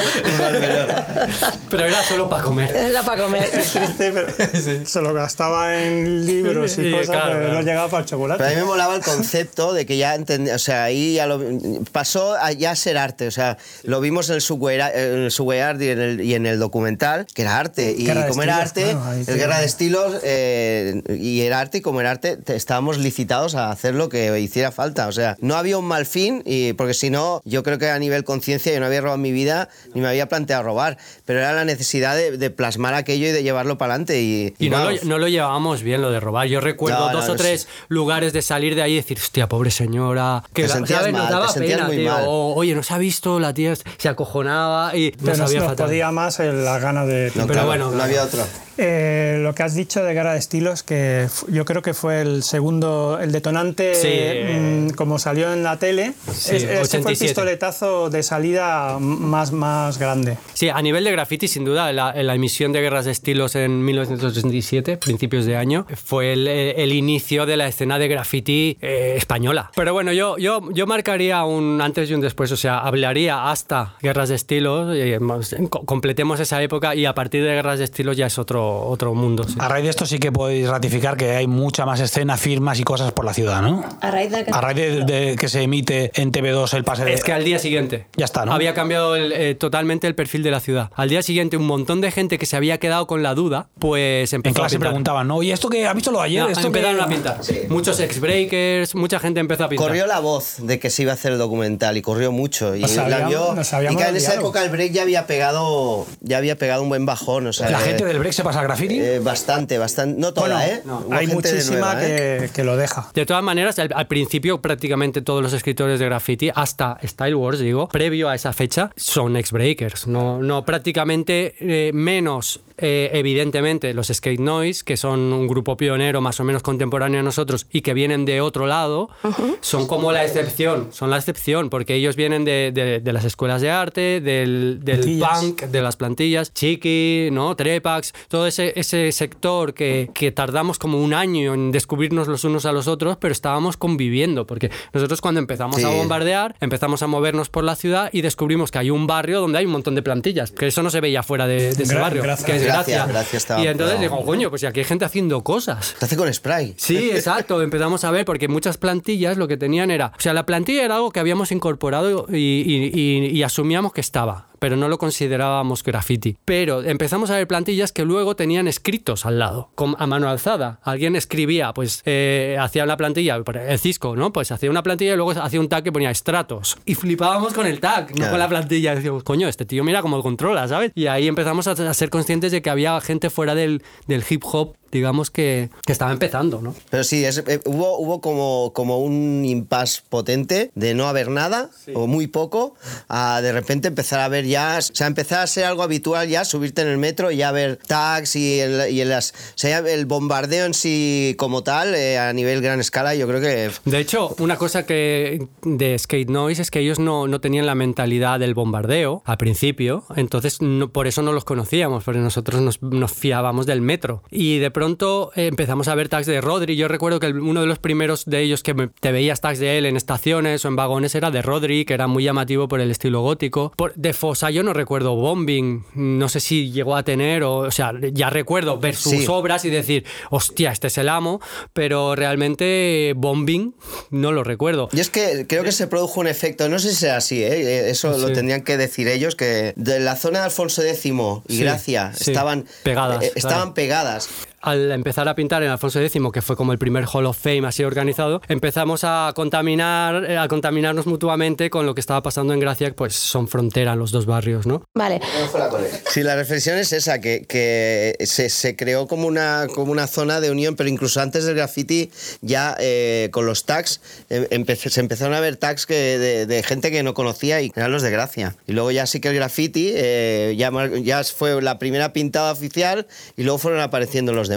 De hecho, Cisco nos comenta en su, en su podcast, que también le hemos grabado, está por salir, eh, que coincidís, en algún momento coincidís del año 87 en una plaza, en la plaza de Lesseps, ¿puede ser? Allí en, al lado de la boca de- de- del túnel, ¿no? Que había una pared que pintamos todos juntos. Sí. Eh, no, en Alfonso Sí, X, en Alfonso sí, sí, en la X, parte de sí. arriba. Estamos nosotros haciendo una pieza, aparecen ellos de noche a las 3 de la mañana y con pintura que venían de bombardear o algo y nos hicimos una pieza juntos, el M2SN con un dibujo del Fosa. Sí, Eh, sí. fliparían en colores de...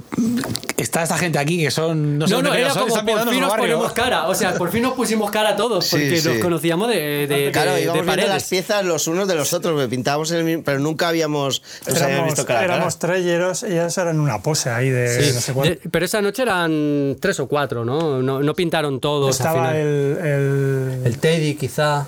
estaba el, el Prince. Ah, también Sí, sí. estaba el Por Prince. cierto, hay una anécdota de esa noche ¿Sí? que siempre me ha sabido muy mal. Sí, eh, ¿No os acordáis? Esto es en momento esa época, sí, en esa época hacíamos una broma que era en Coa, que era el hombre sonido, se aprendió a imitar el spray con la boca, a hacer tst, ¿vale? Y hacíamos coña con eso de que snifábamos spray y no sé qué, ¿no? Y hacíamos el, El tachán, y yo ¿no? por El hacer la tachán. broma creo que fue al Face, no, no me acuerdo a qué fue, no, al que estaba pintando, fui a hacer el gesto de que le iba a tachar el graffiti. y, y hice, ¿vale? Pero yo me di cuenta que apreté el spray de verdad. O sea, una peña que no conocíamos de nada, ¿sabes? Voy yo y le meto un tachón de lado lado. Claro, Delante yo- de su cara mientras claro, está pintando. Claro, ¿cómo le explicaba yo que había sido, bueno, se lo tomaron, por suerte se lo tomaron bien y no fue a más, pero podíamos haber acabado ese No, no, tranqui, que es una broma, tío. y nunca, ente- nunca entendí por qué se me disparó el dedo. O sea, porque quizá nunca lo había hecho contra la pared. Bueno, sí que lo había hecho, porque hacías la broma siempre, ¿no? Que te pintabas la cara, que no sé qué. También Pero hay que yo, decir a- que- eh, que- Quiero, quiero mandar desde aquí un mensaje que fuera que de verdad años después sigo pensando en eso y me supo muy mal. También hay que tener en cuenta que Taka es mayor que nosotros y en esa época se, se notaba y, y Skate Noise eran más o menos como nosotros y tú pues a él era como el hombre, ¿sabes? Era un poco, Ya ves. hostia, que, te viene Taka y te tacha y dices, hostia, ¿qué le he dicho yo a ese señor ahora?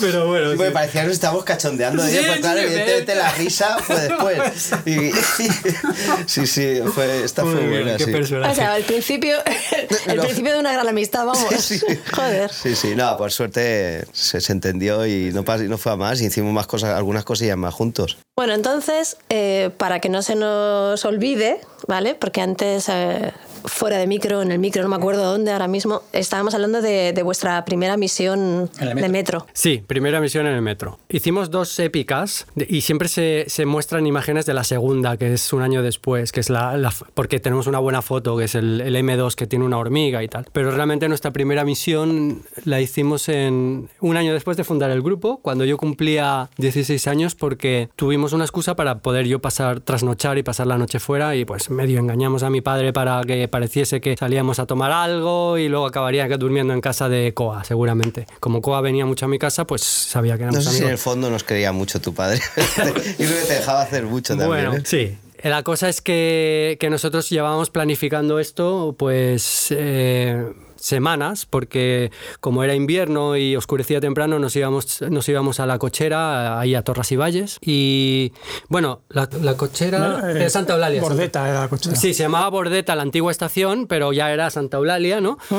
Y entonces bajábamos en Santa Eulalia, nos cruzábamos las vías y mm, veíamos mm, posibles entradas a la cochera, vimos que había un corte en una valla, podíamos entrar por ahí, eh, nos metíamos, salíamos sin pintura, ¿no? Todo para ver un poco cómo era el asunto y ir muy en plan comando. Y nada, el día que llegó, la noche que llegó el momento de hacerlo, pues fue todo rodado, perfectamente planificado. Bueno, cuéntanos acá lo de las pinturas en la dificultad de Ah, pintar bueno, sobre sí, chapa claro. y, y No, el, no, que eh. elegimos, el que elegimos mal el spot. Lo que os comentaba, ¿no? Bueno, y Que- y me, y me habíais contado que rotabais los sketches, bueno, los bocetos, Ah, sí, sí. Sí. ¿no? Y que le tocaba a él, que Claro. el boceto era suyo. Claro, hacíamos lo- como para grupo. no- como buen grupo, que éramos para no pelearnos porque había mucha ganas de Claro, pintar. hacíamos un, un graffiti entre los tres por el tema de, de- de robar las pinturas y todo eso, ¿no? Y cada mm, graffiti le tocaba a- el boceto a uno. Y entonces este, justamente le- este le tocaba a Taka, el primero. Casualidad. ¿Y cómo repartíais el cosa? Él hacía el boceto, entonces él marcaba el boceto, el suyo, y después rellenabais entre todos. Bueno, realmente no, no éramos tan estrictos. Igual marcaba el COA el boceto mío.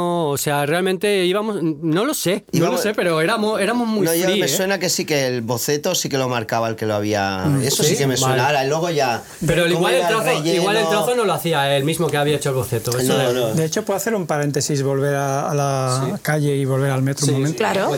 Que marcábamos con tiza los, los grafitis. Ah, sí, es verdad. Sí, es sí. verdad. Bueno, eso por supuesto. Cierto, yo lo hice O sea, con tiza. No, no, no, Pero no, el no lo metro no. marcábamos con spray. No, en el metro no, Es que evidentemente. marcar como hoy en día ¿Cómo que no? gastar pintura. Perdona, Sí, perdona. En el metro lo marcamos con tiza la primera vez. ¿Sí? Sí, sí, sí. Era como, qué raro, qué raro. Yo lo tengo el recuerdo grabadísimo. Sí, bueno, sí, es que me suena que. O sea, eso ya Claro, es que es total, marcar un metro Era un lujo, o sea, pintar con el spray directamente el boceto era Yo, un yo desperdicio creo, pintura era brutal. por, por ese, por ese Y la tema, falta ¿eh? de seguridad. También tengamos en cuenta que no lo habíamos hecho nunca ni habíamos visto a nadie hacer. Era algo para ir sobre seguro. Claro, y elegimos un vagón que estaba pegado a otro vagón, o sea, dos vías súper pegadas. Entonces estábamos pintando y casi no nos cabía el brazo, o sea, a veces estábamos apoyados contra un vagón y, y eran circunstancias complicadas, la verdad, Claro, para ver el boceto y todo. ¿Pintasteis entre dos vagones porque era más seguro o porque también había como hay esa, esa mística dentro de, de, pues, los libros y eso que las fotos entre dos vagones y No, no. que hay un Pues, rollo así Puede, puede ser por seguridad, porque igual había un- otra vía eh, al otro lado y, claro, y estábamos más expuestos también. Era la primera No vez que hacíamos no hubo mística. No, eh, fue, fue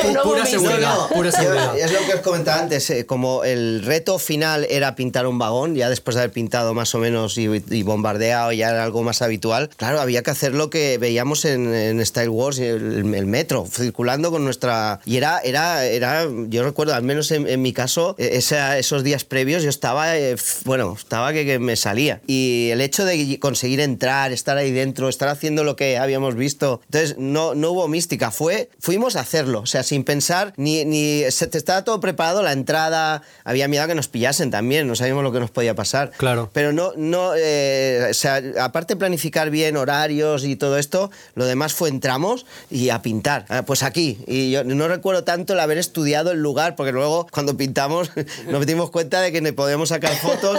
Casi, claro, encima los vagones te cae tú, te pensabas que ibas a pintar al mismo nivel, ¿no? El vagón estaba, estaba arriba, era súper incómodo. Y luego lo que también comentaba, pintar sobre chapa, que bueno, aquello fue, fue un festival de, de, de- de Del pintura. chorreo, del de- chorreo. fue un festival de chorreo y las fotos se ve, que, que no, no hubo casi ni, bueno, no sé ni cómo salió la pieza. Recordad la pintura que llevabais?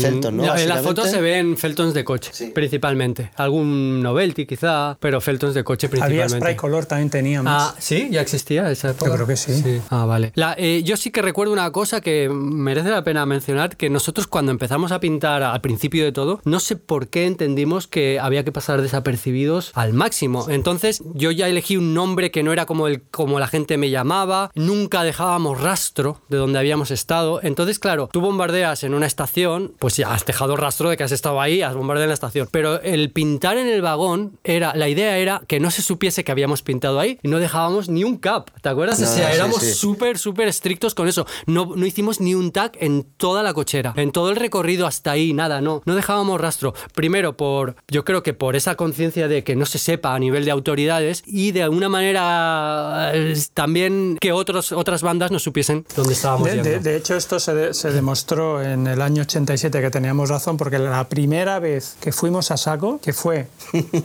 con, con 20 o 25 más, fue uno, alguien dijo, vamos a hacer un bombardeo. Esto ya fue en el 87 cuando estaban los Sa- Sa- Mike, los megahercios, El PH. PH, ya había gente. No sé, Entonces, nos íbamos encontrando peñas, se iba sumando. y Alguien dijo, a- alguien dijo, vamos a hacer, vamos a entrar en los vagones y a saco, aunque haya gente, pasajeros, da igual. Y evidentemente ese día Nos pillaron. Acabamos en comisaría. Acabamos los, los, los 20 o 25 en comisaría, con la particularidad de que como llevamos ya uno- un tiempo en el metro y tal, pues sabíamos que en aquellos vagones de la serie antigua uno era 400 los asientos se abrían. Y Eran dentro- como baúles. Sí, dentro había como maquinaria o motores, Para mantenimiento fuera, ¿no? era básicamente, sí. Entonces metimos todo dentro, Pero espera, espera, espera, no desveles. Vamos a contar cómo es la historia realmente. La cosa es que vamos, nos juntamos como 10 y empezamos a bombardear en el inicio de la línea. A saco, en Santa además. Coloma. Pero nosotros nunca habíamos bombardeado con gente. No, nosotros no, para, era que- raro. para empezar a bombardear en un vagón teníamos que ir solos. Es que era religioso, por- teníamos... Por, eso no- nos íbamos a las finales de línea. Claro, y te Cuando se bajaba el último pasajero, entonces empezábamos. No podíamos servir, o sea, lo teníamos muy a rajatabla. Y nos encontrábamos a, otro, no- a otros grupos nos porque nos cruzábamos mucho con megahercios y ey, ey, ¿sabes? Y cada uno por su lado. es verdad. Entonces ahí, ahí dijimos, venga, va, vamos Que, a que juntarnos sé que, todos. que sé que tú haces esto también, ¿no? Sí. No, eh, estoy viendo tus firmas. Bueno, eh, ahí nos encontramos en la línea 3, a, a ese- aquel que ponía cool, que lo acabamos metiendo en el, en el grupo, el cool de M2. Que había gente que lo hacía solo, ¿sabes? Había bombarderos mm, natos, ¿no? Pocos años después estaba el MAT. Empezamos a hacer esta locura, a, a bombardear. Era de noche, sábado por la noche. Bueno, pero había poca gente, pero ya dijimos, bueno, somos imparables, somos una banda aquí de kinkis.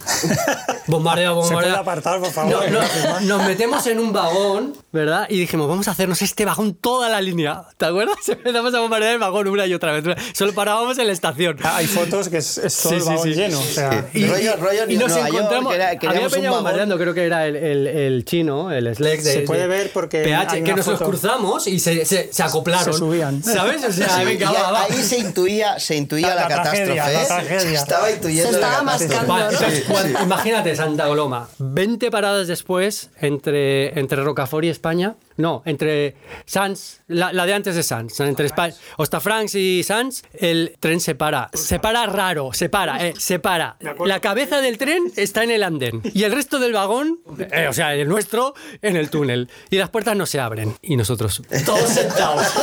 Vale, vemos que el tío, claro, recuerda que en aquella época los vagones no se podía pasar de vagón a vagón, solo, se po- solo podía pasar el que tuviese la llave. Y, pero se veía, por los cristalitos, se veía en una ventanita el otro vagón. Vemos que el conductor empieza a pasar de vagón a vagón hasta llegar al nuestro. Al nuestro no entra, se asoma. Mira por la Mira ventana. por la ventana, ve el desaguisado que se había botado ahí, todos sentados como si no pasase nada. 14, 15 personas ahí sentados. Y de pronto se va. Sí, pero ya habíamos escondido las cosas. No, no, no. No, no, Aquí- no. Ahí, nos avivamos y sí. dijimos, nos han pillado.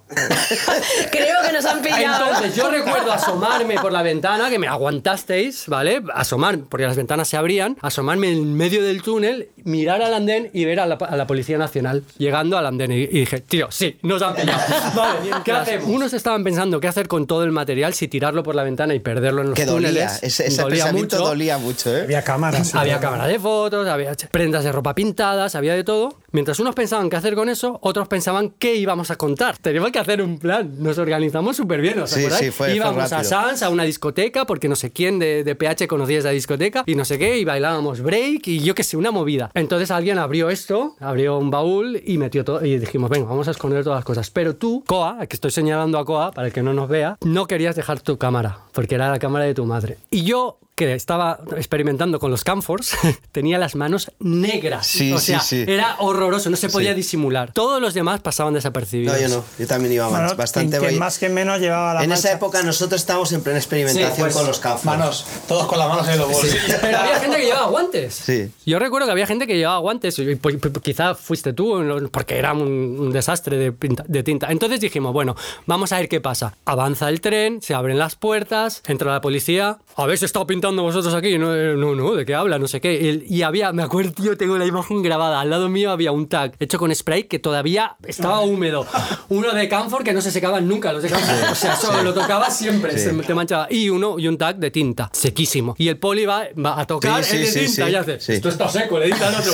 Todos ahí Sí, con sí, la sí. gota, ¿sabes? Sí, Sí, había un, Es que la, la fantasía fue que teníamos las manos manchadas, estaba todo lleno de tas, pero no había ni un puto rotulador, ni nada, claro, o sea, claro. no había nada, ni un Entonces, spray. No tuvieron, no, no cayeron en eso No, del eh, asiento. no, fíjate, tengo el recuerdo claro de que nos bajaron a todos, nos sentaron en el andén. El vagón se fue. Nosotros mirando el número de vagón porque todas nuestras pertenencias estaban en el vagón. ¿Vale? Digo, es el 426, ¿vale? todo súper paranoia. El vagón se pira, nos, nos retienen ahí, no sé, como un cuarto de hora. Pero esto no puede ser. A ver, las mochilas. Todo el mundo abriendo las mochilas. Todos deseando que no abriese la mochila de Coa porque Coa tenía la cámara. Ah, la cámara la llevaba encima. La- claro, Sí, tú te sí, la la dejaste y- había sí. sacado 200 fotos. Bueno, 5 o 6 que son fotos épicas de la época. Y, y el tío empieza a mirar mochilas todas vacías y no mira la tuya. Y cuando dice, bueno, pues enseñarme las manos y me lo dice a mí. y yo estaba sentado delante de él. Y todos hacen, tío, a la- al unísono, ¡brum! Y, y alargan las manos, todas limpias, y todos empiezan a mirar las manos. Yo no las alargo, yo las tenía en el bolsillo y no me las pide a mí. Hacíamos juegos O de- sea, como de que lo- los que teníamos el delito escrito en la cara, no, no, nos, nos no, no salió, eran capaz nos- de verlo. Nos salió muy redondo, nos Sí, salió muy redondo bueno, sin querer. Pero bueno, acabamos en comisaría. Sí, eso, noche. no quedó en lo- en lo del andén, es decir, que salimos a la calle Sí, sí. y había un coche, un, un Talbot Horizon marrón al lado nuestro, circulando Pues a dos por hora, escoltado hasta la comisaría de...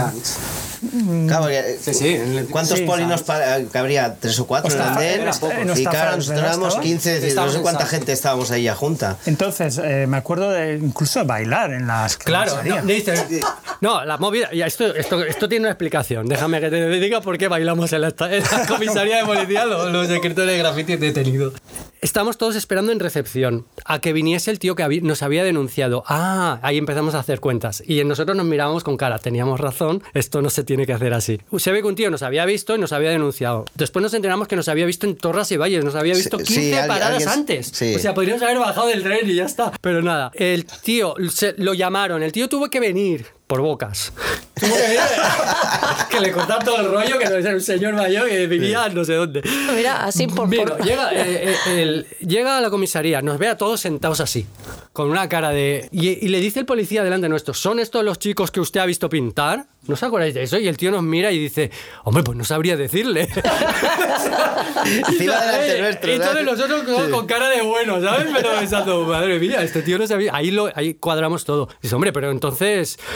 Dice, no, no, pues yo no lo puedo asegurar. Dice, bueno, pues entonces no se puede hacer una denuncia. Si no lo puedo asegurar y no tienen rotulador ni Pero, tienen nada. Bueno, Entonces nos, nos pillaron el DNI a todos y, y nosotros, oiga, por favor, nos deja marchar que va a pasar el último metro y no tenemos cómo volver a casa. Y corriendo por la calle. o sea, Pero eso no explica por qué bailaste en la Ah, comisaría. sí, eso. ¿eh? Toda la espera, desde el tío que vivía en Torras y Valles hasta allí, estuvimos como una hora esperando y empezamos a hacer clap.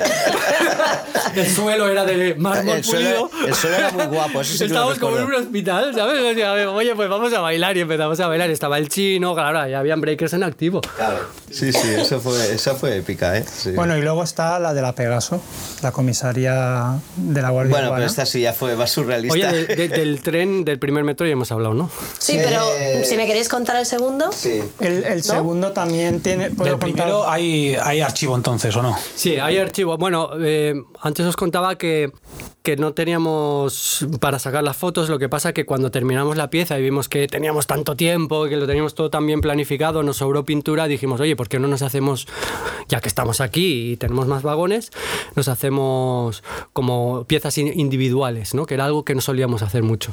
Bueno, nunca. Entonces nos hicimos como piezas a dos colores y, y a mí me tocó el último del último vagón y es el único vagón que no tenía un vagón delante. Entonces al final la foto de mi pieza se ve perfecta, que se ve el tren y se ve todo. La pieza es horrorosa. Es, yo creo que es la primera vez que yo pinté solo. Y, y el resto pues son piezas individuales y... Solo en y chapa, eh. Sacadas así de lado, desde las ventanas. Que tenemos una No, no, una yo solo, solo de mi vida. Yo nunca había pintado una- un graffiti sin vosotros. Porque Encima es- sobre chapa, El, el decir. M2 de Rocafort Eso es posterior, eso ya es cuando Alfonso X. De esa, Sí, hubo cierto enfado. Encima nos enfadábamos un Bueno, poco. bueno, claro, porque, eso no lo hemos hablado, pero- Él pintó solo y en vez de alegrarnos, por, eh, nos enfadamos porque había pintado solo.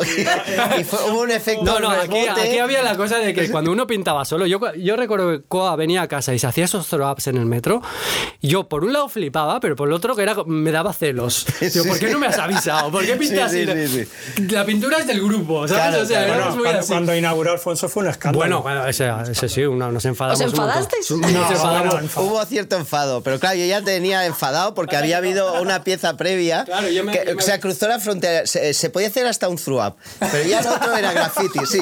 Estaba en la Claro, yo, normativa. yo, yo en Rocafort dije, hay una pared aquí, no sé qué, y no sé por qué empecé a hacer un throw up que acabó teniendo 3D. O sea, yo qué sé, se me fue de la mano. Ya. Se, me- se me, se me Entonces viene hubo arriba, se fue de la mano. Cierta indignación, pues claro, esto ya es un graffiti. Y ya. entonces, claro, Y eh, ca- eh, según las consideraciones de la época, eso no era un throw up y había roto unas, unas normas no escritas. Que lo que- tuvimos que apalear. Entonces, como que Otro Taka, nivel, como Taka lo, lo usó como excusa para hacer su pieza de Alfonso Bueno, yo X, tenía muchas. era una pieza, pieza. Tenía ¿sabes? muchas ganas de hacerla, ya llevaba a ver, meses. no, era absurdo, era una Hubiese- cosa de. hubiese de- sido de con el grupo, pero Sí.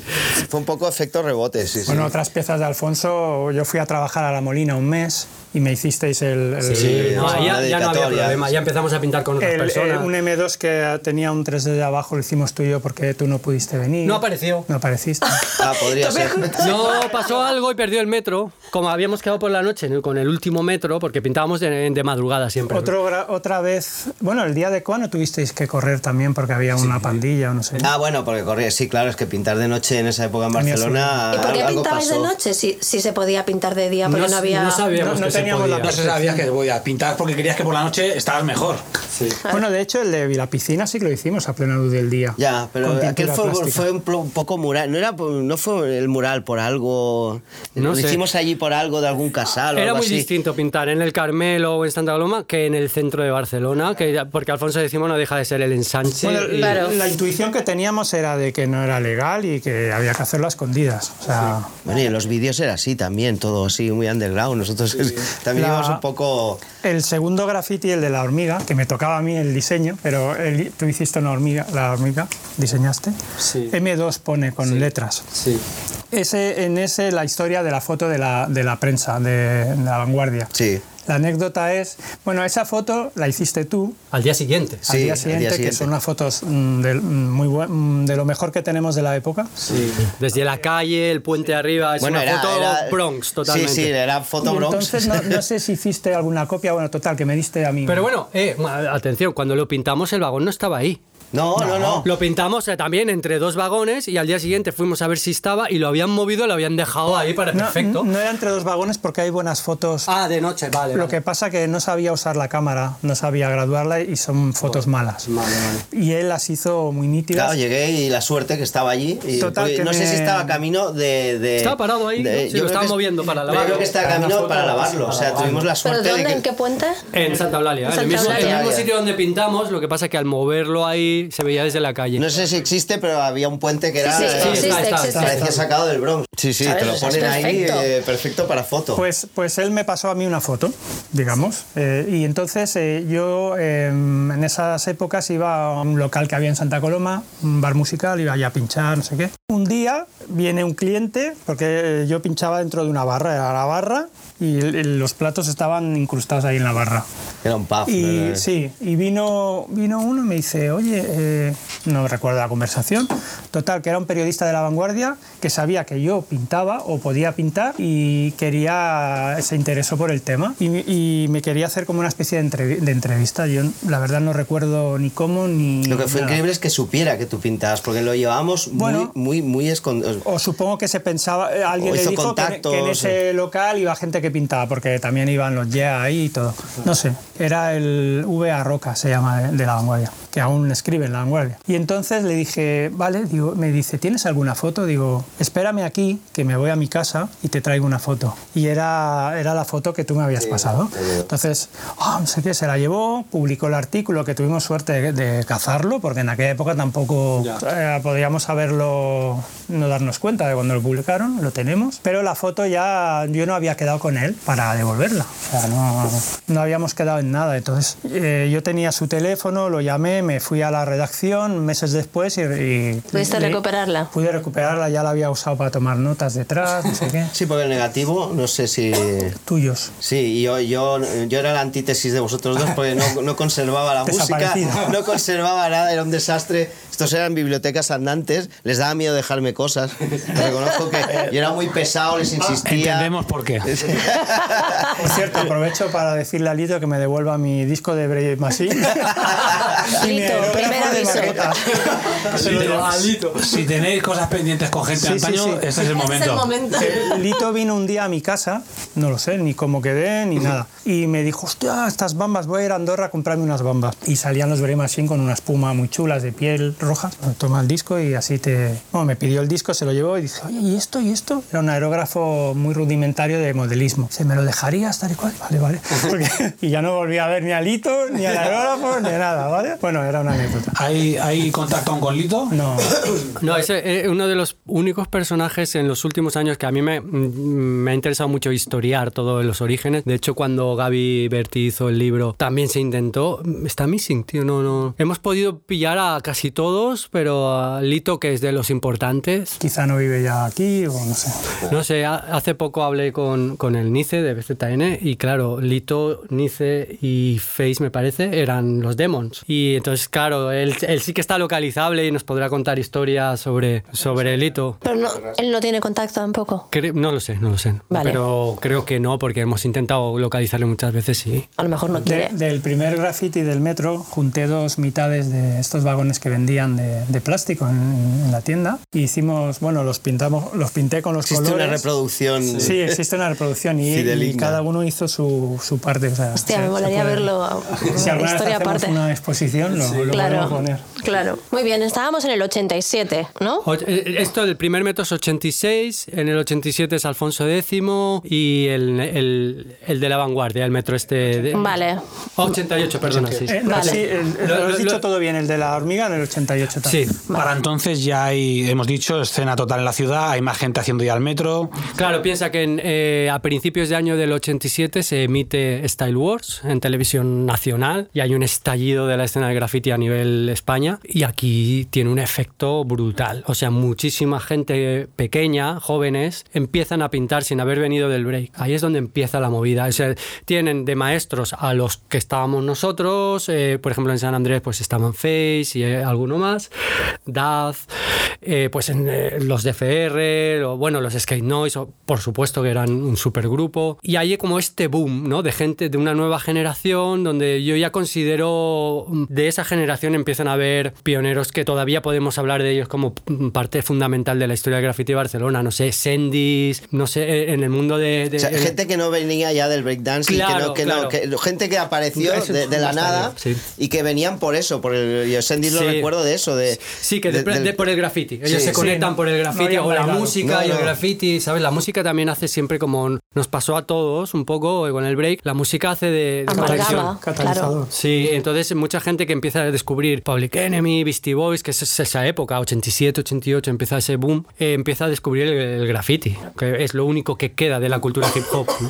en ese momento sí. Sí. Le preguntamos al Cisco sobre la guerra en, Sí, en sí. Barcelona. Punto importante. Claro, y él, él me, él me contó. Entonces, eh, vosotros, que sois los otros implicados, podéis explicar vuestra versión. como Hay que decir que él le quitó hierro, dijo que no Sí. fue para tanto. Que al final se, que- se magnificó fueron- algo que no. Y, que, y que- A ver, y reconoció su, su parte su parte. Ha, ha quedado como algo mítico. Lo que fue es, sencillamente lo que fue es que Barcelona era muy grande, había muchas paredes para todos y, y en otros países como que iban más avanzados no había paredes para todos. Entonces las piezas se hacían unas encima de otras. ¿Qué pasó? Que, que algunos vieron esa información y dijeron, ah, aquí lo podemos hacer aunque no fuera necesario, porque había paredes al lado. Estaba muy Ento- virgen Entonces fue, fue, copiar, fue copiar algo de fuera necesario en un lugar que todavía no era necesario. Entonces, ¿qué pasó? Que Claro, a nivel la- personal parecía una agresión. Claro, no, no- no nosotros- comprendimos nada, nosotros. Nosotros conservaba cada pieza era un- una aventura y, y una vivencia y, y- Y las, entonces, las- las íbamos a ver, si las estropeaban las arreglábamos, o sea, la, la verdad es que nosotros le teníamos mucho cariño a las piezas. Tuvimos la del la nos sentimos el desgraciado honor de ser el primer grupo que vivió en sus carnes la sensación de ver tu graffiti tachado. Claro. Hasta ese momento Claro, no, no se había visto. Pero tachado, no, o sea, nos podemos haber encon- encontrado un graffiti con algún niñato que le había hecho una no. raya, no sé qué, no, no, No, era, no. era otro escritor, nos había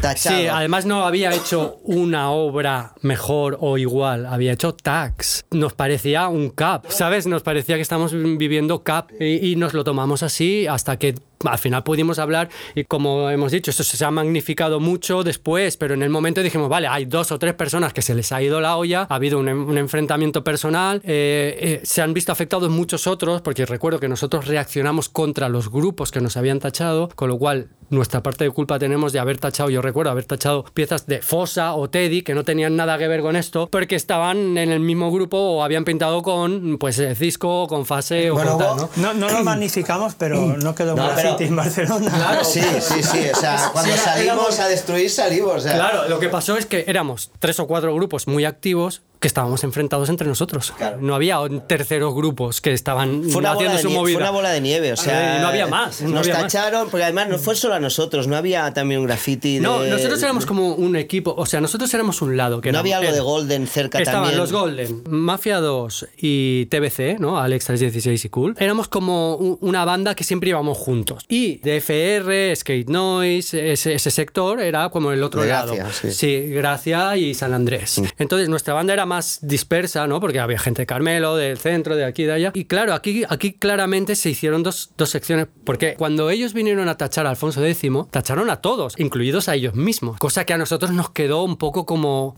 O sea, no quedaba claro qué estaba pasando. Eh, y- pero claro, perdimos nuestras obras nosotros, pero también las perdieron los TBC, los Golden. Y los únicos que reaccionamos fuimos nosotros. Eh, la verdad es que Golden, TBC, ellos se comportaron. Bueno, a mí me ha contado Alex y Cool me han contado que ellos dejaron de pintar por culpa de eso. Dejaron el Hombre, graffiti. es que la sensación- no en- no entendi- no entendieron por qué eh, alguien tenía la necesidad de hacer eso y dijeron, pues no pintamos más graffiti. Yo Y dejaron de pintar en Barcelona y dejaron graffiti. de la indignación, estábamos muy, muy, ca- muy cabras y muy indignados. Yo, yo esa noche, eh, bueno, eh, porque no lo entendíamos. Era algo que en, en el fondo sabías que acabaría pasando, porque salía en, salía en Style Wars y eh, en algún momento pues alguien llegaría, y, pero no, no- claro, no nos lo esperábamos. Y estábamos muy cabreados y bueno, yo me acuerdo que planificamos todo, toda la, que íbamos a hacer. Volvisteis a planificar una vez más. Sí, pero esta vez para hacer el mal. Es que, Sí, cosa sí, que nos dolía, porque Fuimos- claro. fuimos muy destructivos iba y en muy poco tiempo. Claro, o sea, tú salías a la calle y flipabas Quería- cuando veías una pieza nueva. Claro. Estabas deseando ver piezas, ver firmas.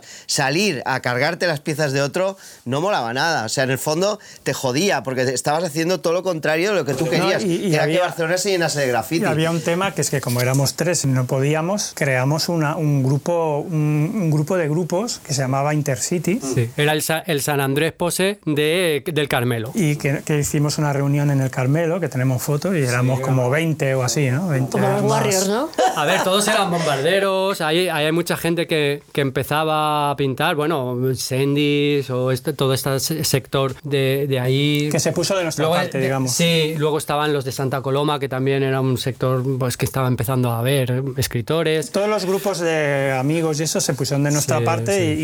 y, Lo que sí que es verdad a- que los, los más experimentados, que eran Golden, TBC, Rock City, también eh, no me acordaba Rock City, Bly y Shy, esos tres grupos se posicionaron de nuestro lado, pero no actuaron. O sea, yo no recuerdo que Sí, ellos gente actuasen. se mantuvo Bueno, era neutra, gente ¿no? más, más educado. No más- quisieron. Bueno, no quisieron entrar en eso y nosotros un poco abanderamos eh, la, la- la represalia o, o la, la respuesta, pero es que fue una vez. ¿Nos habéis hecho esto? Pues os lo hacemos a vosotros. Y ahí paró. Lo que pasa que quedó la mitología y este es el problema. Esto fue la verdadera guerra fue a partir de ese momento, que fue un montón de leyendas que arrastraban los, los más pequeños que no habían, no habían sido afectados por esta movida porque acababan de empezar, porque todavía no habían hecho piezas, no se les había tachado nada, o sea, ni siquiera habían intervenido. Y entonces las cosas que se decían, o sea, se peleaban entre ellos, habían movidas y en una de esas uno tachaba al otro, se tachaba una pieza poniendo M2, ¿sabes? O sea, es co- movidas así. Entonces nosotros reaccionamos, oye, ¿para qué usas mi nombre? ¿Sabes? Eso es intocable. Bueno, no diremos Y- nombres, pero No, no, pero... pillamos a uno que había hecho M2 y... y había tachado su propia pieza poniendo M2, entonces... Joder, qué rebuscado, macho. Sí, Sí, eh, entonces es- todo esto... Luego todo- fue efecto bola de nieve un poco Claro, también. todo esto magnificó una situación que en realidad se había quedado solventada, porque es que yo recuerdo eh, la admiración que tenía absoluta por todo lo que hacía ese bando, o sea, a mí SN me Eran- parecían eran brutales. muy buenos, Face además. para mí siempre ha sido el, el- el- el líder del, del estilo aquí. Era un crack. Y, y- y yo los seguía admirando, a pesar de esa actitud o de ese, de ese desliz. De hecho,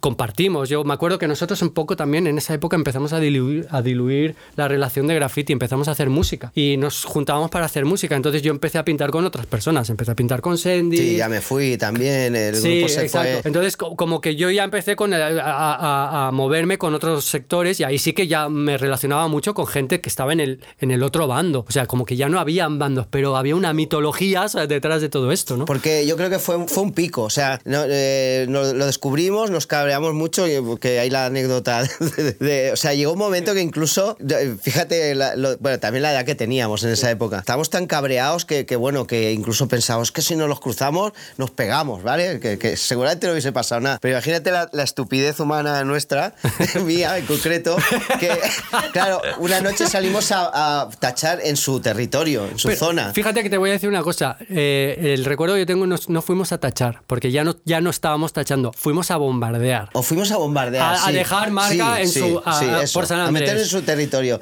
Y yo no sé por qué Pero veía la nosotros, nos- escena. nosotros de- nos armamos Sí, y sí. dijimos, bueno, yo- Aquí venía, gracias. Digo, porque no dejemos el aire como se magnificó, no, no. Ha llegado a mis oídos armas. Hablemos de las armas. Claro, O sea, claro. en Bueno, realidad yo, yo tenía uno en un chacu que los manejaba bien. Tenía una porra de estas de. No, no, que me, que me llegó. A ver, básicamente no es culpa nuestra, son armas de nuestros padres. Eh, mi padre Sí, tenía- claro. A ver, A ver, a ver, a ver. Mi padre tenía una porra extensible, de la- lo vendían en las revistas en esas épocas. Defiéndase de no sé De qué. los tacos. Sí, y era como un bolígrafo así, que hacías así, y era de hierro. O sea, O sea, no, no, le- te partían le huesos. metías a uno con eso. Yo, y yo llevaba eh, eso. a- aficionado a las artes marciales, yo llevaba mi, mi nunchaku. Y aquí le digo, dijo, a ver, a ver. Yo que aquí- llevo. Fuimos a hay a su casa. a ver, vamos armados. Hay algo Es que ya importante. estábamos en su casa. Espera, espera, Espera, hay algo- espera, que lo cuente. Hay algo ¿Yo importante. llevo? Aquí ¿Qué cada llevo? uno llevaba las armas de sus padres. Y mi familia, la de mi madre en concreto, era de Albacete. Albacete es famosa por sus navajas y armas.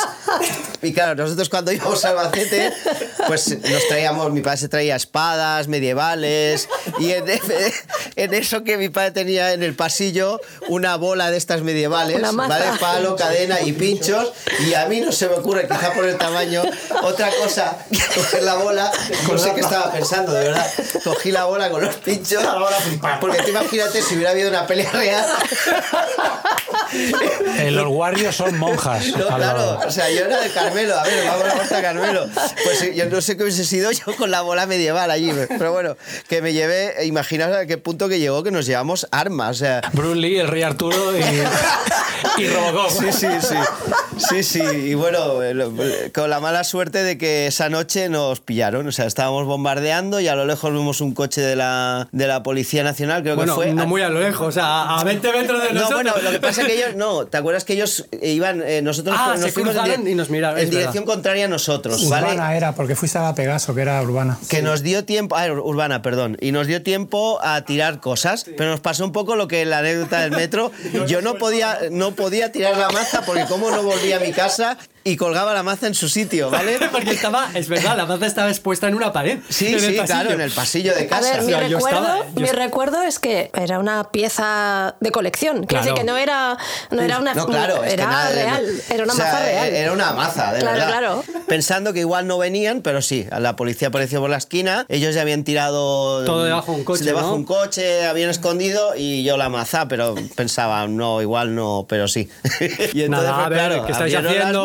Las sí, ¿qué hacéis por aquí? Ya- yo creo que sospechaban que estábamos pintando, ¿vale? Por la hora, ¿no? Igual... Bueno, no sé, yo creo que en esa época, por nuestra edad, llevar mochilas, 3 de la mañana, mm, drogas, Bueno, Sí. algo, algo de esto, algo de esto. Eh, iba muy, muy- Pero, era una época muy así. la maza. Bueno, claro, abre la mochila y que la- yo tengo, o sea, déjamelo contar a mí, por favor. Sí, Lancelot. Eh, Abre la mochila, ¿verdad? Y abre la mochila de este, ella me salta casi con cara de impasible, le abre la mochila y el policía mete la mano, saca la maza y dice, ¿y esto qué es? ¿Sabes? Con una, con una, o sea, no sabía, le- con, con una expresión le salió, ¿y esto qué es? Sí, y, el, sí. y el taca lo mira y dice, una maza medieval. En mis 30 años de servicio Sí, sí, sí, no nunca había visto visto nada igual. Sí, sí, sí. Pero esto es ilegal, esto no se puede llevar por la calle. y Nosotros Yo dije que era para venderla, me salió así espontáneo, que no, que la llevaba a casa de un amigo para venderla. Sí. pero- No, que la tenías en mi casa, me involucraste a mí, eso, sí. para que yo se la enseñase a mi padre y la estabas devolviendo. No, que yo la llevaba a tu casa para que la viese tu padre y Eso venderla. Bueno, no sé, lo que me salió en el momento. Pero también fue épica la entrada. Vosotros ya os, os fuisteis, yo me fui a la Bueno, comisaría. no nos fuimos, te subieron al coche y Bueno, se te me llevaron. subieron y me llevaron, y nosotros nos fuimos para la comisaría caminando. Eh, lo, lo bueno fue ver entrar al policía en la comisaría con la maza en la mano. Le faltaba eso, música medieval o de Juego de Tronos, porque fue, claro, y los otros compañeros mirándoselo y yo con cara de pringado detrás, pero fue épico ese momento. ¿Qué te pasó? Eh, No, nada, yo, eh, se quedaron la maza, tomaron declaración, mantuve la versión esta de que era para la venta y no sé qué, y luego en casa, claro, vi- vino el otro show, también tuve que decir que la había llevado a casa de Capi y tuve que mantener la mentira durante años y de hecho mi padre no se enteró hasta... Su padre odia a su padre. mi, mi padre se enteró de la verdad eh, pues muchísimos años después, en una Hostia. comida ahí, en una comida... puesto una eh, réplica del chino, ¿no? Un de plástico. no, no podía poner nada. Y mi madre, pobre, que me encubrió, porque en esa época las madres se Hubiera encubrían. molado que, que vuestros padres se hubieran mirado desde lejos, ¿sabes? Rollo, sé que tienes mi maza. Mi padre sabía que algo, algo oscuro había pasado, pero... La otra parte de la historia es que eh, Koa y yo nos quedamos a, a dos velas diciendo, hostia, se han llevado al taca a la comisaría. Ah, y le preguntamos a la policía, ¿dónde vais? Y dice, a la Pegaso, no sé qué, que estaba tomada por culo. Y dijimos, vale, cogimos nuestras cosas que estaban escondidas y nos fuimos caminando hasta allí, que tardamos como dos horas, con la esperanza de que el taca estuviese ahí, pero ya no estaba, se había pillado un taxi, se había ido a casa. Claro, ya no sabía, claro, perdí, no había Ya- móvil, no teníamos contacto. Pero luego me contaste que tiempo después fuiste a buscar la maza y te dijeron que la habían fundido. La requisaron, intenté recuperarla, pero el juez dijo que nada, a destruir y la destruyeron. Y nunca- O sea, la sí. culpa es de tu padre, que era un arma ilegal, entonces. Sí, luego yo me sorprendía porque él las traía de cuando venía de vacaciones, o sea, se podían comprar, había tiendas que vendían, de hecho existen todavía espadas medievales, pero tú en el trayecto de comprarla hasta tu casa no puedes llevarla. Podrías O haber sea, ido a Albacete esa misma Que en el noche. fondo tenía razón incluso yo, ¿eh? de que si hubiera sido una venta real habría sido así. Podrías haber ido a Albacete esa misma noche en taxi. Sí, claro. Bueno, la cara de mi padre cuando le dije la verdad muchos años después, fue mantener esa mentira cuando ya todo el mundo sabía que era mentira, incluso él. ¿Y qué, y qué, qué te dijo? Nada. No, nada, ya me puso cara porque, claro, también le solté algunas, muchas más que no sabía. Claro, ¿Qué pasa? ¿Que nosotros- tuviste una noche de confesiones o qué? Claro, nuestros padres, casa, nuestros padres eran seres raros, porque la mayoría de padres eh, lo que se enfrentaban en esa época con sus hijos adolescentes era la discoteca, el- los cubatas, que volviera Drogas, borracho. drogas, como claro, mucho, nosotros claro. no. Nuestros padres era, sabían que hacíamos cosas que no tenían nada que ver. O sea, no íbamos a emborracharnos, pero no estábamos haciendo nada bueno. Claro, estábamos, claro, nos quedábamos a dormir en estaciones de metro, o nos metíamos ahí que había peligro por todos lados. Estábamos pintando por las calles de noche, o sea, ya y bueno, claro, ahora es muy común, pero en ese momento eh, Claro. era raro. no lo entendían además. No, son otros tiempos de la, la manera No, de y bueno, y entender. a- nos, nos fugábamos, de- bueno, yo en mi ca- yo por lo menos me fugaba de casa para salir a la una de la mañana, ellos dormían y me, me iba. O sea, todo lo que yo he hecho, que no lo hagan mis hijos, por favor. Aquí el mejor episodio sin duda es el de la maza, que, los, que te ficharían como Percival o como Lancelot en comisaría. Lástima que no Nombre, mira móviles ni, ni móviles ni cámaras, porque fue, fue épico. Pero esa, esa anécdota me acuerdo toda la vida y cada Sí. vez que me acuerdo, me, o sea, Era me muero de risa igual. Sí, claro. Porque es que me imagino, me imagino a los tres chavales andando, o sea, con sus armas. Eran muy exagerados.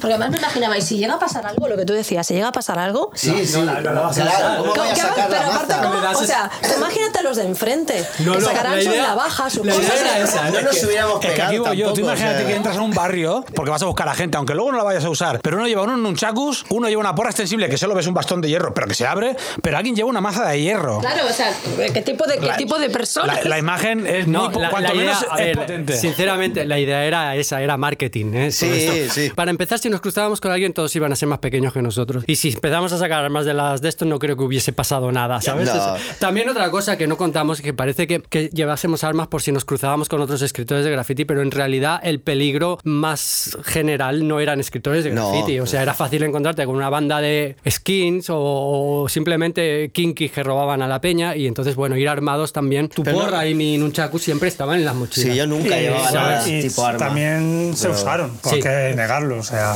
más adelante. Sí, sí, bueno, sí. Bueno, pues esta introducción sirve para que nos cuentes qué es No, eso. no, no, eso ya entra dentro del, del mundo oscuro de cada uno, ¿no?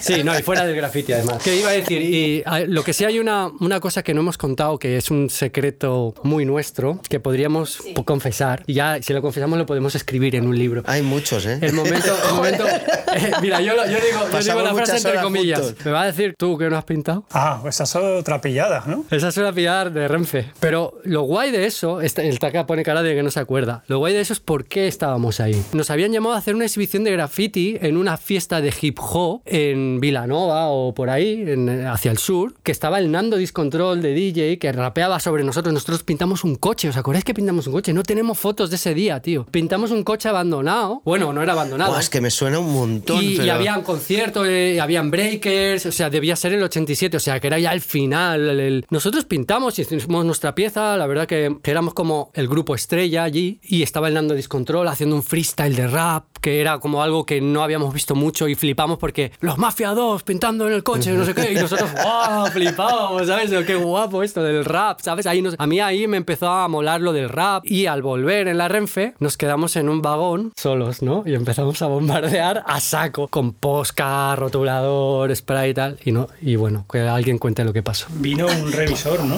Mm, No, era como un señor vestido de, de paisano. Se levantó y empezó a cerrar las puertas, ¿puede ser? Un vigilante de paisano o algo así. Yo lo voy recordando tal y como lo vais contando. No, no, Nos a lo mejor- situamos, son vagones como de Intercity, aquellos largos de Renfe antiguo, ¿no? No, era, era un vagón de, Cercanías, de ¿no? cercanías de, De cercanías. los antiguos que tenían como lo- lo- las salidas, que eran como unas plataformas y unas puertecitas que se abrían de late- lateral, como los vagones, como, como el AVE, ¿no? Y entonces ahí estaban todos los asientos. O sea, tenían ese formato, pero eran cercanías todavía. Entonces nos bloqueó las puertas laterales, esas que nos de- dejaban salir a las plataformas donde estaban los. Y nos, y creo que, que en cada vagón había puerta en un lado, puerta en el otro y de todo el medio del vagón, ¿no? Eran los vagones de, de cercanías antiguos. Y nos bloqueó las dos puertas y, y nos dimos cuenta porque nos quedamos solos en el vagón y no- alguien dijo, qué raro, porque había una chica ahí y ese hombre que estaba ahí, ¿dónde están? Pues si no, no ha habido parada, ¿te acuerdas? Y intentamos, intentamos abrir y dijimos, hostia, y no, no sabíamos si tirar las cosas por la ventana. También le- el mismo proceso y no, ahí no, fue una pillada total. Llegamos a la estación, se subió la Guardia Civil. Es que sí, hostia, tío. El tío abrió, dice, los he visto pintando, habíamos pintado las plataformas, las ventanas. No tenéis escapatoria, vamos. No. Y ahí, pero sí que nos escapamos. Sabes que Con el giro de cuéntalo guion. tú porque Vale, vale. se me ha ido que lo bastante. tiene más fresco, tío. Sí, yo lo tengo fresco, eso no sé. Yo me acuerdo la frase mítica, me vas a decir... No, eh, claro, eh, eh, llega la, la policía y dice, eh, ¿habéis pintado vosotros? No, no, nosotros no. y el señor ese de la llave, ¿me vas a decir tú a mí que no habéis pintado? Y que eso yo te he eso- visto. esa frase se quedó a Sí. muchos años. Es una frase que la escribíamos en, en, en piezas. me vas a decir a mí, tú. Que Nadie sabía qué era. Era una cosa. Porque era tan humillante lo que nos pasó, porque ahora te cuento la, Sí, la sí solución. me acuerdo. Fue tan humillante que era como lo que nunca debe pasar. O sea, antes la muerte, ¿vale? Pero- Nos hicieron limpiar la- las firmas. Y claro, ¿Por qué? Llegamos a un acuerdo con la Guardia Civil. Bueno, sí, eh, mm, lo hemos hecho. Eh, pues bueno, a ver, pues, pero si nos dejáis, no sé cómo fue, llegamos a un acuerdo que si lo limpiábamos no nos denunciaban. Entonces, cogimos papel de váter. Pero poco se iría, ¿no? No se iba. Cogimos papel de váter eh, del lavabo, que había lavabitos, y, y a- y agua del grifillo ese que había ahí. Y se iba el cuatro poscas que habíamos hecho en un cristal, porque el posca lo usábamos en los cristales. Ah, sí, se va, se va. Le- El tío se creía que se iba, y luego haciendo ver que limpiamos, estuvimos como tres paradas interminables frotando spray con un papel de váter. Y, y el tío ahí vigilándonos. Los policías se había ido, el tío vigilándonos. Y en una que se despista un poco, que nos ve ahí y tal, la peña subía al vagón, nos veía ahí limpiando. Era súper humillante, tío. Una mierda. Y llegamos a Sans, se abren las puertas y hacemos ¡Un, dos, tres, ya! ¡Bum! Y salimos corriendo. Porque estábamos en Sans ya, había metro y nos escapamos. Mira si fue humillante, que yo creo que mi cerebro lo, ha borrado, sí. ¿eh? Sí, Mira, nosotros en el muy metro. humillante era, era que no nos pillaran, era... No, estábamos en el metro, para nosotros era una deshonra. Estábamos en el metro y dijimos, no se lo vamos a contar a nadie, vale. Tal, ahí cruzando, ¿sabes?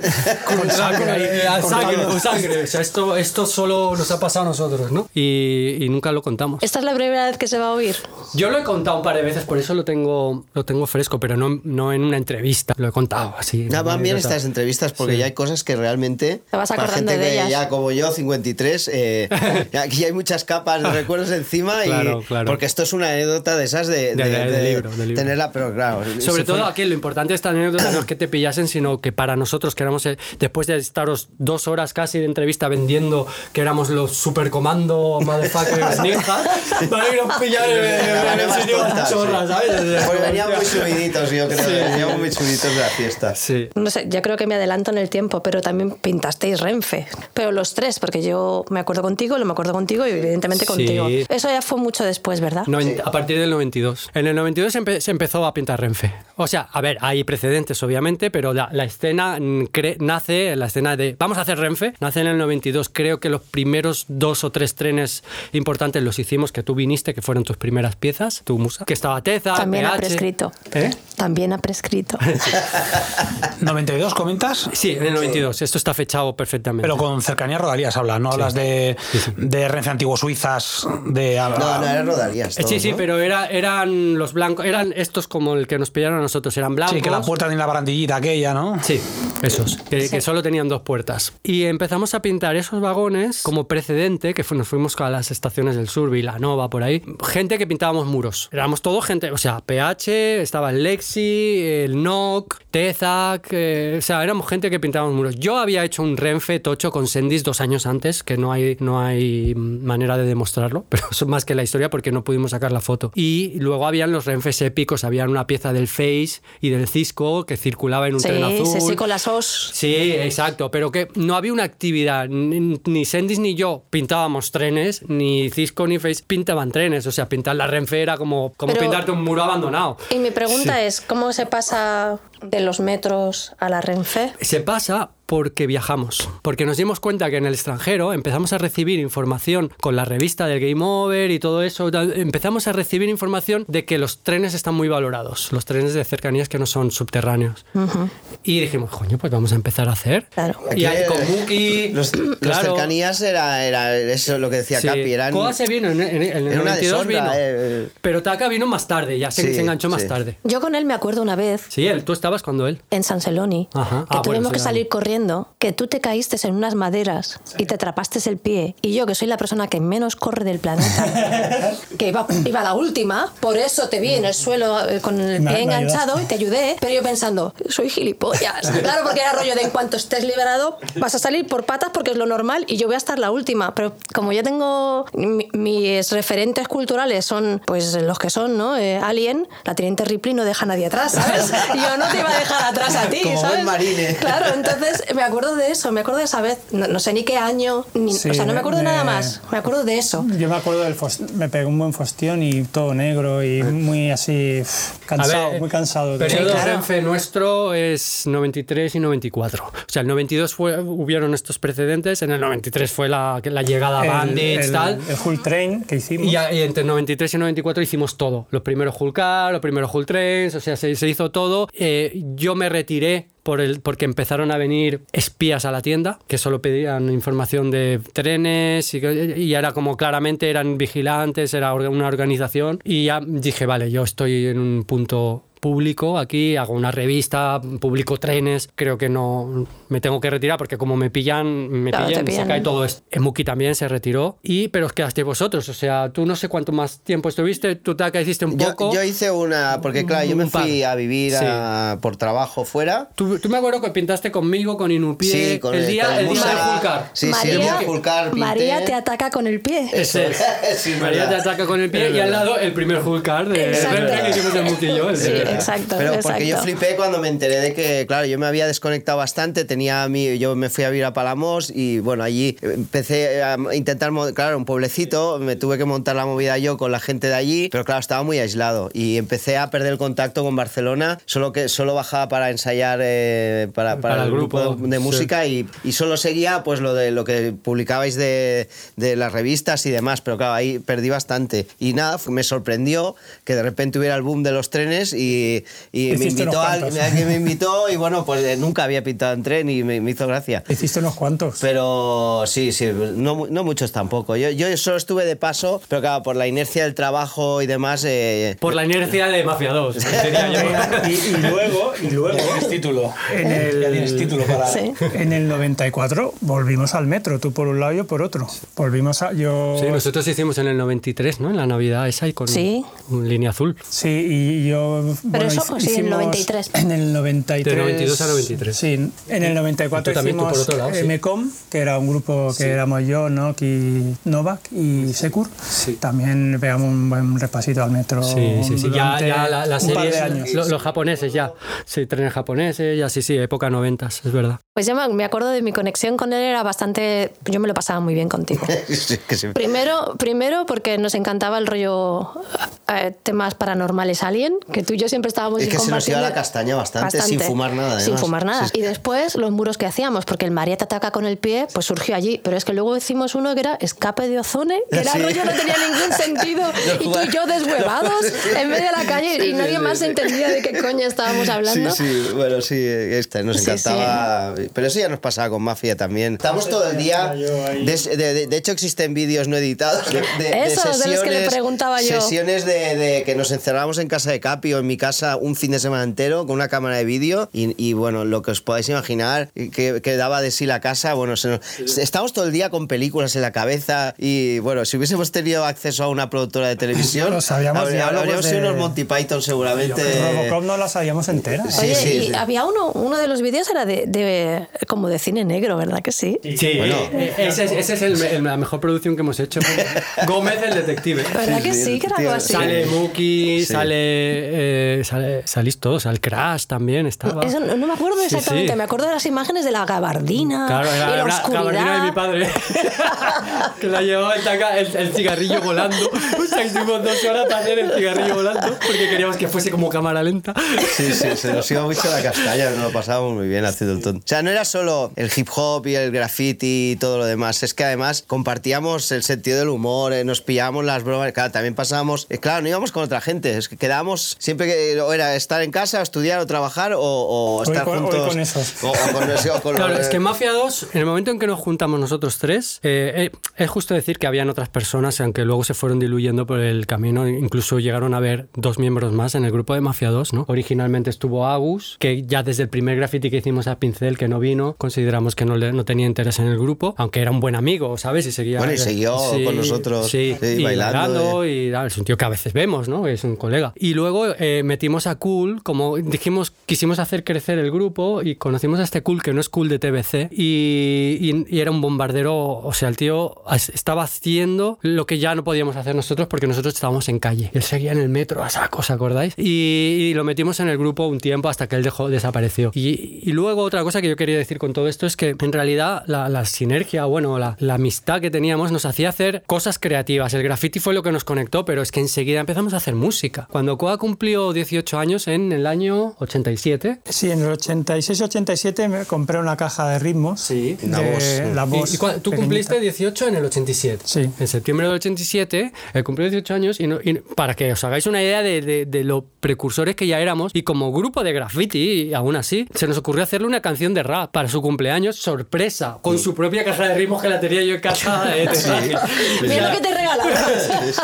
Y entonces eh, lo llevamos a un bar y, le y no- y el tío del bar nos la pinchó y él flipó porque habamos, nos habíamos currado una Estaba letra. grabada, pero en plan guarro, eh, total, o sea, pues, sin ningún medio. o sea, 1987, o sea, eh, en septiembre del 87 le grabamos una canción a Koa, o sea, con lo cual significa que ya estábamos haciendo rap de alguna manera. te bueno, yo, yo no sé si vosotros lo vivisteis, y yo, creo- yo creo que sí. Ya cuando hacíamos ex- exhibiciones de breakdance, montamos una especie de pack espectáculo, ¿vale? Que eh, incluíamos beatbox y también cogíamos al- alguna base de, recuerdo una base de Randy MC, la canción de Tricky, la, la trajimos al cast o, o copiamos las letras a manita en inglés inventado, ¿vale? O sea, era coger la canción y Wikaranu, Chinkat, Guarameki Chat, ¿vale? Y, y- y sí, sí, era así. Sí, sí, es que hablábamos Yo así, recuerdo sí. esas canciones, no sé qué quieren decir la Te, mayoría. sacaba- te sacabas la letra de un rap. Escuchabas ahí con el Wallman, de- venga a repetir y cantábamos. O sea, poníamos un, o, la, o la caja de ritmos y, y cantábamos. O sea, que ya habíamos empezado en escenario porque nos contrataban a veces para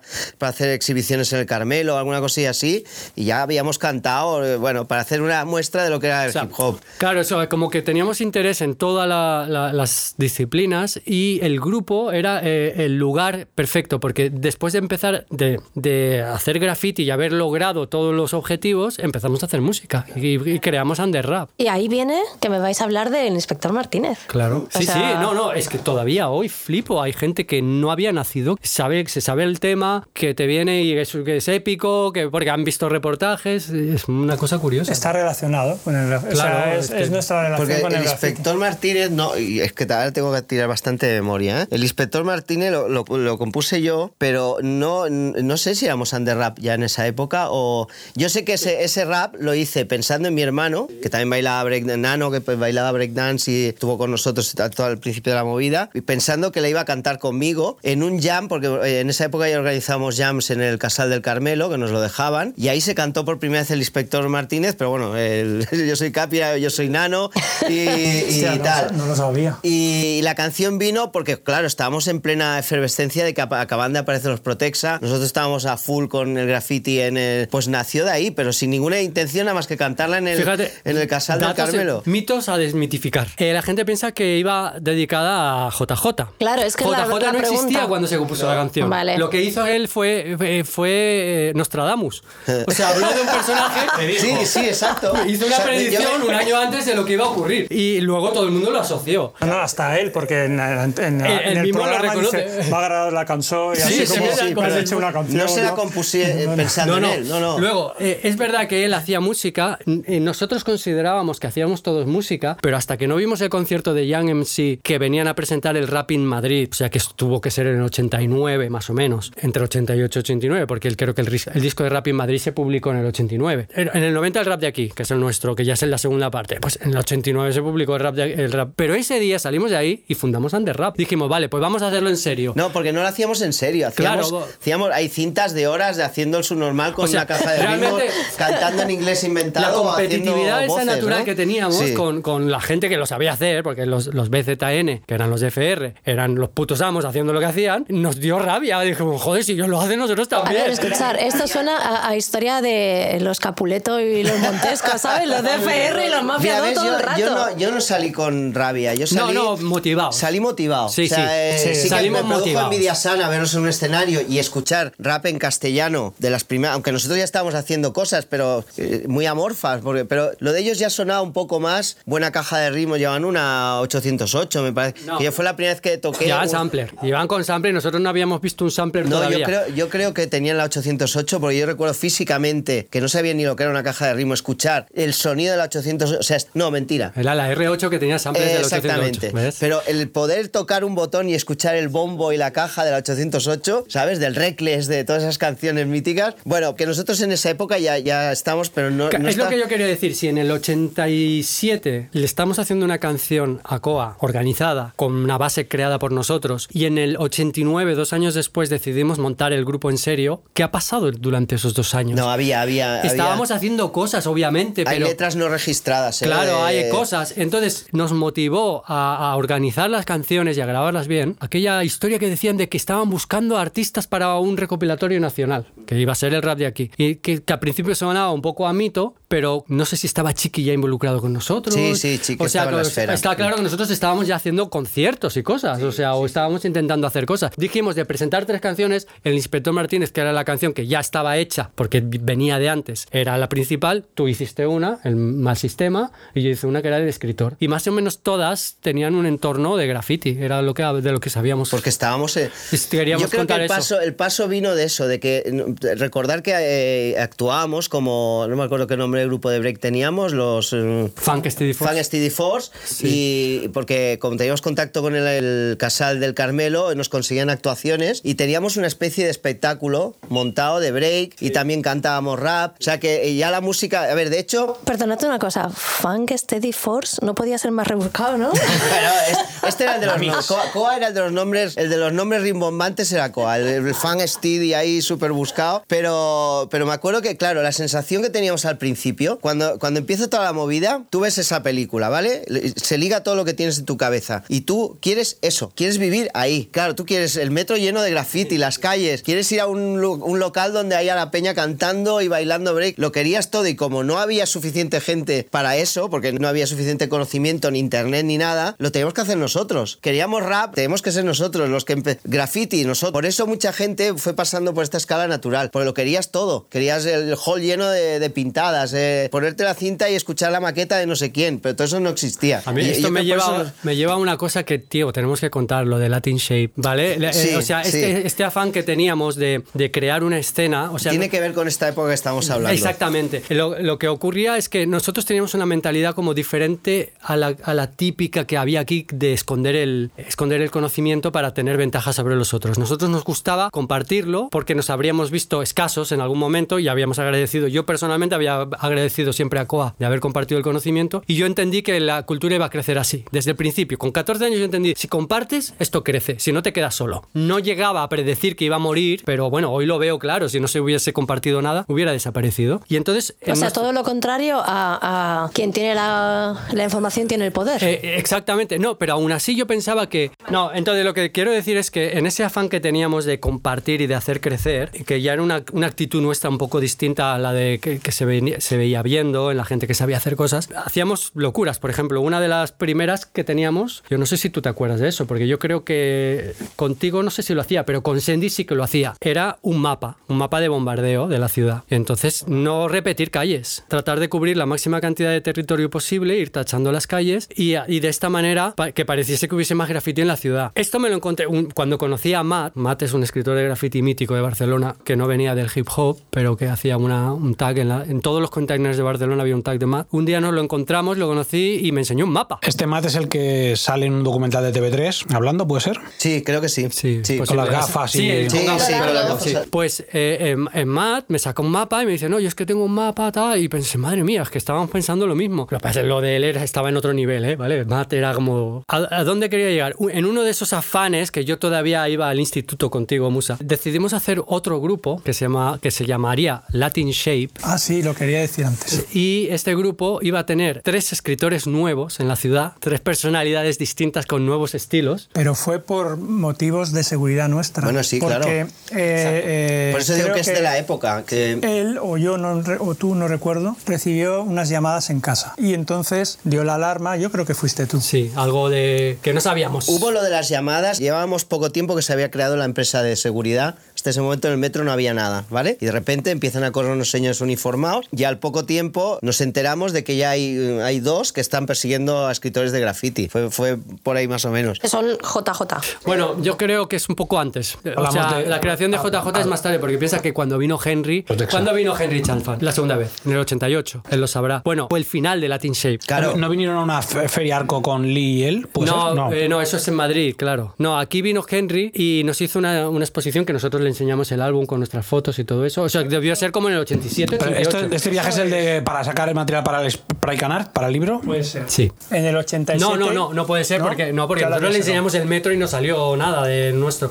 Es el viaje que hizo después eh, eh, pa- para la sala Transformados hizo como una Sí. especie de Estuvo, Vale. estuvo en, en, en Verdi, en casa de tu que padre. estuvo en mi casa y nos, nos hizo una Eh, entrevista, bueno, o sea, nos, Nos hicimos fotos. fotos así bastante Pues buenas. ahí, ahí cerramos la, la, la etapa Latin Shape y eso, eso tiene que ser como mucho 88. Pero no sé por qué yo asociaba a que nos empezaron a cerrar el cerco Sí, sobre Mafia Eso 2. seguro, pero, no- llegó pero que- lo, lo que quiero decir es que lo de JJ eso es muy posterior. Vale. Vale, pero lo único. Pero sí que estaban investigando y nos llegó, que es porque cogían a la gente y a, a cam- sí, a cambio de soltarlos. Y claro, eh, por muy discretos que fuéramos, mucha gente sabíamos que éramos Pero, nosotros. perdonar, pero esto de Latin Shape es, es anterior a la época de Protexa y todo, creo yo, ¿eh? Porque las, las fotos son, siguen siendo de, de la cámara antigua, los vagones son todos verdes. No, eh, recibimos llamadas, pero nos asustamos. No creo que hubiese Protexa detrás nuestro todavía, pero ya empezaba pa- ¿Pero pa- qué tipo de llamadas? ¿Personas adultas? Quiero decir, que no eran ni bromas ni... No, a lo mejor eran colgando. Ah, vale, o sea, O podían sea, ser podía ser amenazas... una, una o lo- gamberrada, pero mm, pasó, algo pasaría que lo asociamos. Vale. por algo, algo pasaría. Entonces creamos Latin Shape como la idea era hacer un nuevo grupo que machacase mucho, con- hiciese todas las locuras, pero no hacer desaparecer a M2 para que no pareciese O sea, que éramos tener un grupo nosotros. paralelo. Sí, entonces éramos seis. De pronto nosotros éramos seis escritores en Barcelona. Esto se llama personalidad múltiple, ¿sabes? Sí, sí. Pero Bueno, además- muy, muy ligada al cómic también. Pero si te fijas, yo, era. Speedy en Mafia 2, él era Koa y él era Taka, ¿vale? En Latin Shape decidimos que tenía que estar asociado con, con superhéroes. Yo me quedé, yo puse Peter por Peter Parker, porque Speedy, ¿vale? Pero tú, tú, tú cogiste a Dare, de Daredevil, empezó a escribir Dare. Y tú a Bat- eh, Batman, tú ponías Bruce. Eso, Bruce. eso. Él ponía Eso. Bruce. Entonces, estos tres yo, nombres... ¿Qué firmaba yo en la Sí, yo creo que ponía Bat, porque yo tengo fotos de Bat. A lo mejor ponía Quizá, los quizá dos. puse las, No, lo que ocurrió dos es que cosas. después, esto es lo que no os acordáis, después en Latin Shape decidimos ser seis. Joder. Y empezamos a poner más nombres. O sea, flipa. Yo alucino que la gente piensa ahora que los niños tienen problemas. ¿sabes? ahora, ¿sabes? Pero estábamos súper súper coordinados. Y, el, y Latin Shape se hizo bastante conocido hasta el punto que yo me acuerdo, no sé si recuerdas un compañero que teníamos en clase musa que se llamaba Jesse, que le, le- le hice pintar un poco, que él me decía, tío, es que esta peña, porque él se fijaba en todos los tags. Y yo, ya, ya, tal, ¿sabes? Era o sea, secreto, sí, sí, secreto. secreto, no lo sabía nadie, ¿sabes? Solo el- el- y lo mantuvimos en secreto durante un año o más. Henry Charfan fotografió la pieza en las vías. Claro, lo que hicimos es, llegó un momento en que decidimos decírselo a los amigos. Yo me acuerdo de coger al Jesse eh, y decirle, tío, eh, vamos a hacer campana, que te voy a enseñar una cosa. Y nos fuimos al metro, y, eh, él sacó su rotulador para bombardear, y entonces yo bombardeo y pongo eh, Peter, Latin Shape. Y entonces se gira y hace, y su cara fue de, ahora lo entiendo Cabrón. todo.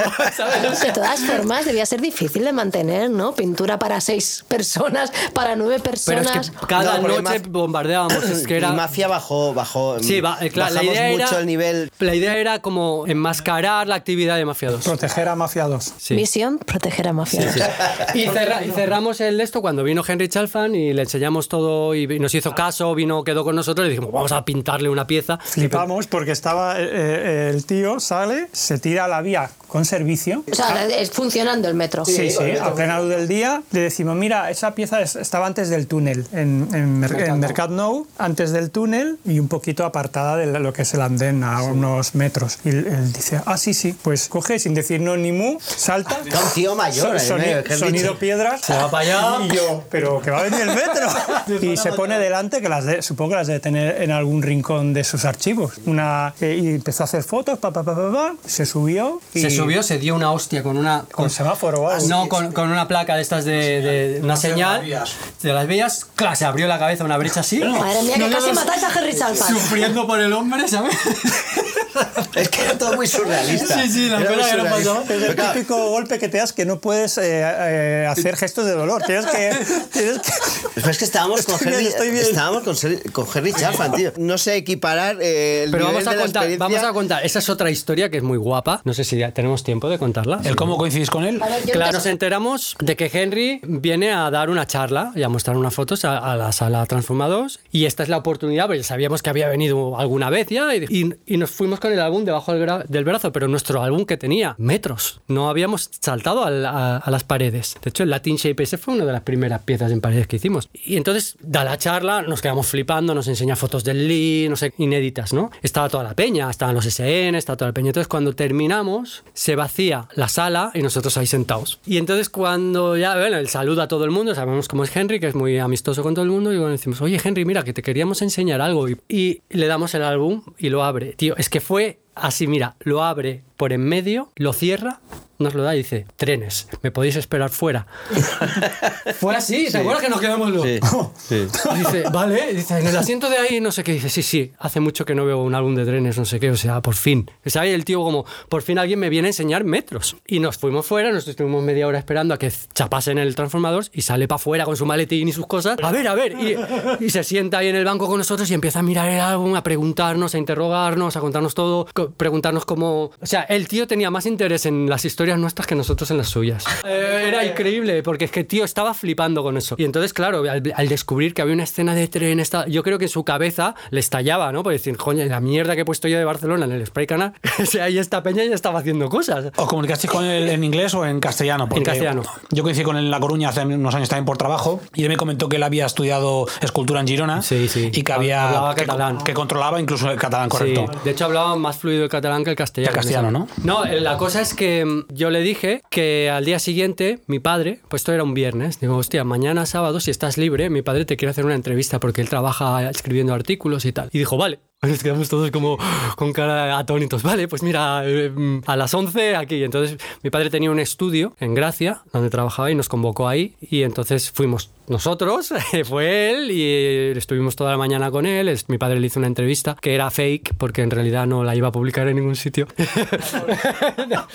Estáis compinchados. Ay, tu padre Bueno, no, yo, yo le dije a mi padre, viene este hombre, oye, pues me interesaría mucho hablar con él. Pues grabó la entrevista y todo. Ese material no existe, o sea, ojalá. Eh, yo la tuviese- pues aunque no se editara, digo, tienes ahí una cosa. Claro, medio- qué lástima, ¿no? no, no existe, no, no. Hubiera sido- No grababa. Sí, pero que yo que no le di importancia a eso en ese momento. Bueno, No me- también estábamos muy alucinados. que eh. yo tenía 16 años, a mí me la sudaba. la Estábamos con, entrevista. con Henry Chapman, tío. Es que Estábamos ya yo recuerdo todo eso como con un aura. O sea, eh, claro, nos sacábamos estábamos- fotos con él, o sea, es la- lo más importante. Diez años después se lo dije a mi padre, digo, oye, aquella entrevista, uf, ay, me dijo, ni idea. Lo debió grabar y no tenía destino. No, no tenía destino, se quedaría ahí.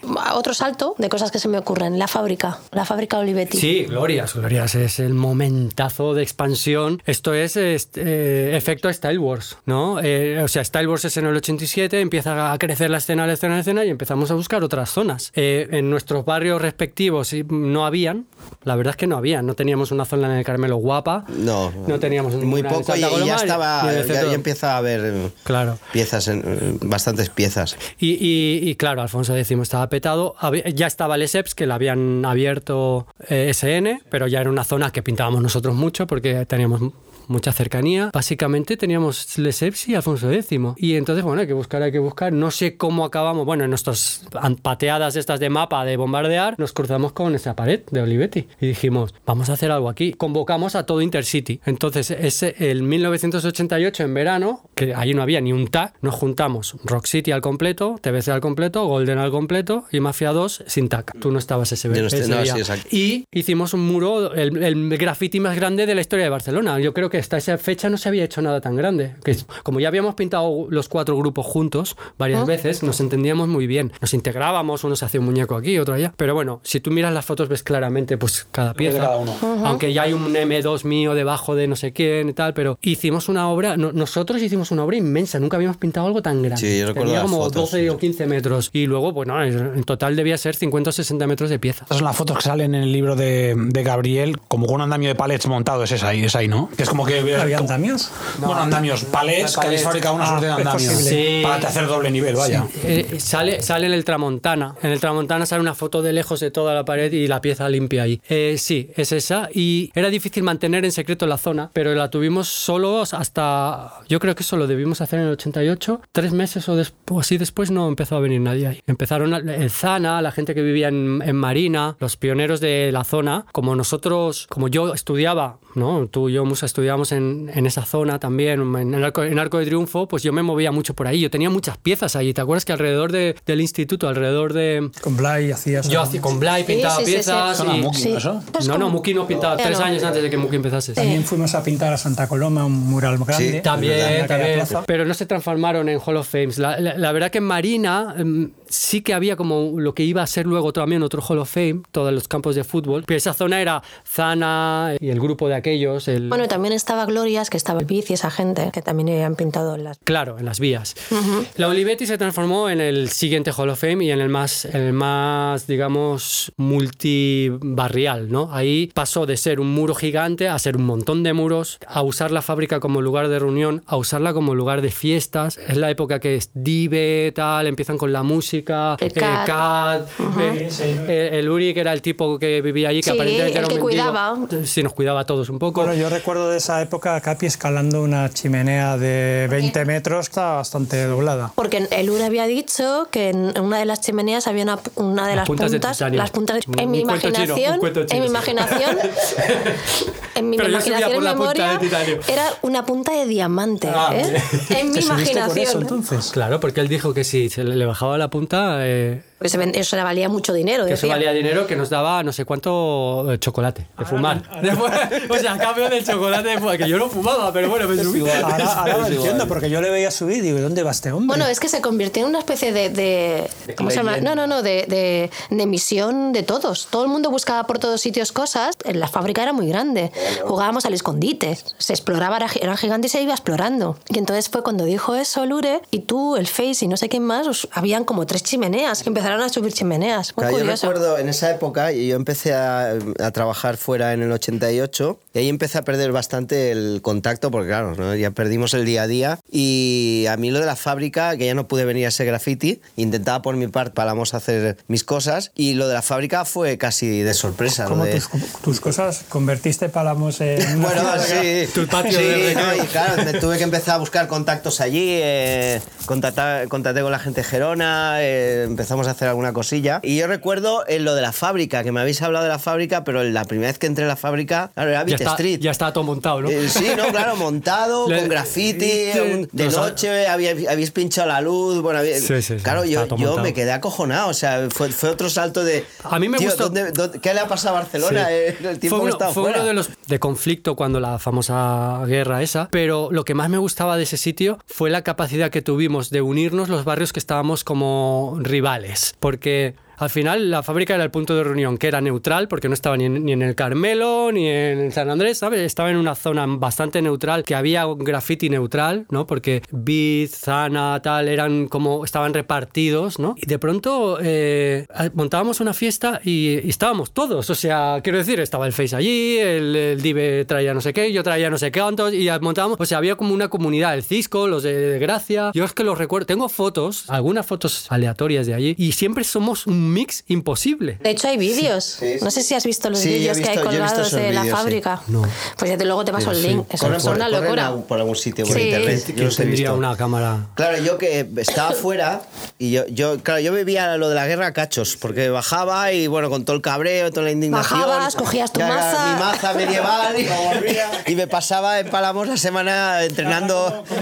Dice, lo, lo vivía cachos.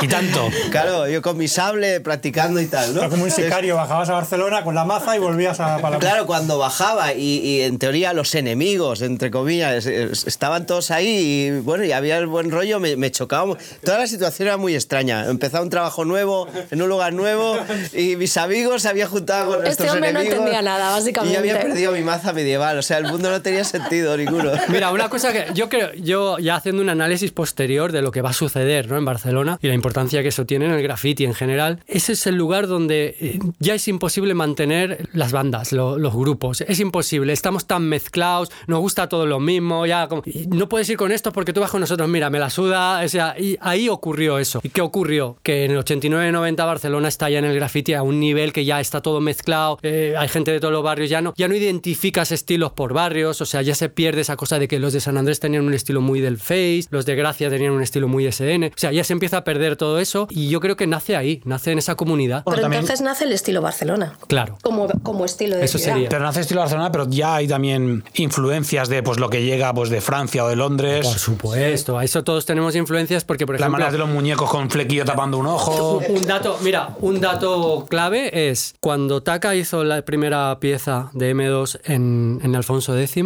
la segunda pieza la hizo un suizo. Vino un suizo que iba con los DFR, que tenía un nivel técnico A- a, de a años. año luz. De años. Y se pegó una pieza ahí, el Dawe o da, Sí, algo de así. Dani o Dawe, nunca sí. lo llegamos a... Y, y- y todos Ah, dijimos. me acuerdo de esa pieza. Claro, y todos dijimos, ¿esto qué es? O sea, el tío rellenaba, o sea, hoy en día sería admirable lo que hizo. Y, y, o sea, que la influencia de fuera siempre, nosotros éramos, estábamos tan hambrientos de la información que aceptábamos de muy buena gana todo lo que viniese de fuera. Al contrario que en muchas otras ciudades españolas donde se, mantenía muy puro su, su rollo. Y no, no, nosotros, claro, eh, eh, ocurría que pues la gente de, de San Andrés y tal tenían una conexión de FR, ¿no? Con, con Francia y con Inglaterra. Y, y eso se notaba enseguida, tío. Veías como cosas que no. ¿De dónde han sacado Esto no, correcto. Sí, sí, ¿de dónde han sacado el esto? graffiti, o sea, el, rap no, no, no se podía copiar. O sea, teníamos que transformar eh, rap en inglés en, en castellano. Eso, eso era mucho más difícil de inventar. Ahí se tenía que inventar, pero graffiti no.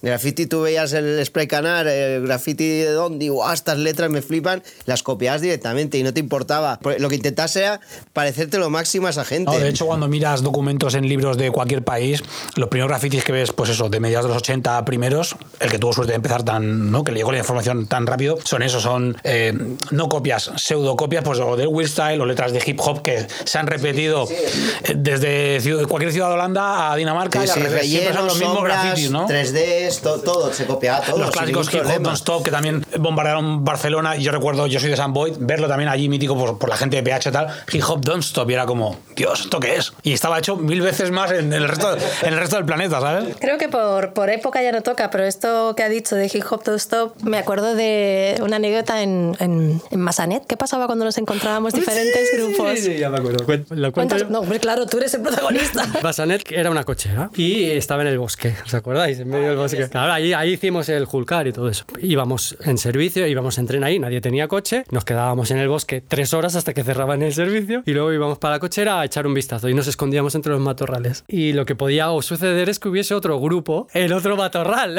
a oscuras en medio del bosque. Entonces tú oías un ruido, no sé. Y esto, esto surgió sin, sin querer, ¿verdad? Sí, o sea, estábamos escondidos en, una, en la caseta que había cuando Sí. salías de la estación Sí. y, vimos, y vimos que venía gente. Y no sé quién lo dijo, pero alguien dijo... Sí, alguien dijo hip hop, ¿no? Así, primero bajito, primero bajito. Hip hop, hip hop. ¿Sabes? Y claro, alguien respondió, don't stop. Entonces, Dijimos, evidentemente, "Son colegas". evidentemente tenía que ser alguien de Es como una contraseña. Claro, Era- era la pero fue, contraseña fue, Genética, o sí, sea. es que no, no fue, Sí, no fue sí. pensado ni nada, fue muy divertido. Época Muki, eh, además, esto ya estaba Muki. Sí, sí, lo siento, es que me ha, me ha recordado cuando lo ha Bien, dicho. Está bien, porque además es lo que ha hecho es algo que es genético. Sí. ¿Qué le puede decir a alguien para identificarlo? Si le digo hip hop, ¿qué le puede decir Don't Stop? Si me dice los tomes que me entiende. Exacto. No sé si hemos llegado al 88-89. Sí. Hemos llegado que, que empezasteis Under Rap. Entonces llegó un momento en que dejasteis de pintar juntos tanto. Y ahí yo lo dejo en el aire y entonces continuéis vosotros Bueno, la es- frase. ya es otra historia, ¿no? Eh, a, a nivel, si, si esto lo enfocamos al graffiti, aunque hemos hablado de muchas otras cosas, yo creo que terminamos aquí más o menos la, la historia juntos. Eh, evidentemente hacemos nuestras reuniones de cada 20 años para hacer un homenaje, o... No, hicimos una como en el 95. eh, ¿Y 25 aniversario o 20? 20. hicimos- 20. Yo, yo creo que lo que marcó hecho bastante. 2006. lo- una de las cosas que marcó bastante es que yo me fuera de, de- de Barcelona, perdiera el contacto. También, a ver, hay que decir que a nivel de, de inquietudes artísticas, de alguna manera, eh, eh, vas creciendo y te van interesando otros estilos y a lo mejor, por ejemplo, lo que, en lo que estaba enfocado Koa, que era con la persona que yo pintaba más, eh, a nivel de graffiti ya no era tanto lo que a mí me interesaba, me empezaban a interesar otros escritores, me gustaba las caligrafías que hacía Sendis, tal. Entonces, como ya éramos más mayores y y más libres, ¿no? No teníamos esa cosa de vamos a perder la amistad si uno pinta con otro, eso ya no pasaba. Ya podríais pintar solos, ¿no? Ya no os enfadabais. No, No, porque claro, en todo esto que hemos explicado también hubo la evolución de edad. Claro, de- quizá también eh, lo que aceptar hablas las antes. novias también, porque Eh, eh, al principio nadie tenía novia y Claro. luego cuando uno tenía novia, tope, los otros estaban celosos. Ustedes que siempre estás con la novia, ¿sabes? Y eh, no, al final eh, aceptar todo eso, ver que, que- que realmente creíamos en lo que estábamos haciendo y nadie ¿Era, se Mafia perdiendo. 2 una secta? Mira, pues ese es el título del podcast.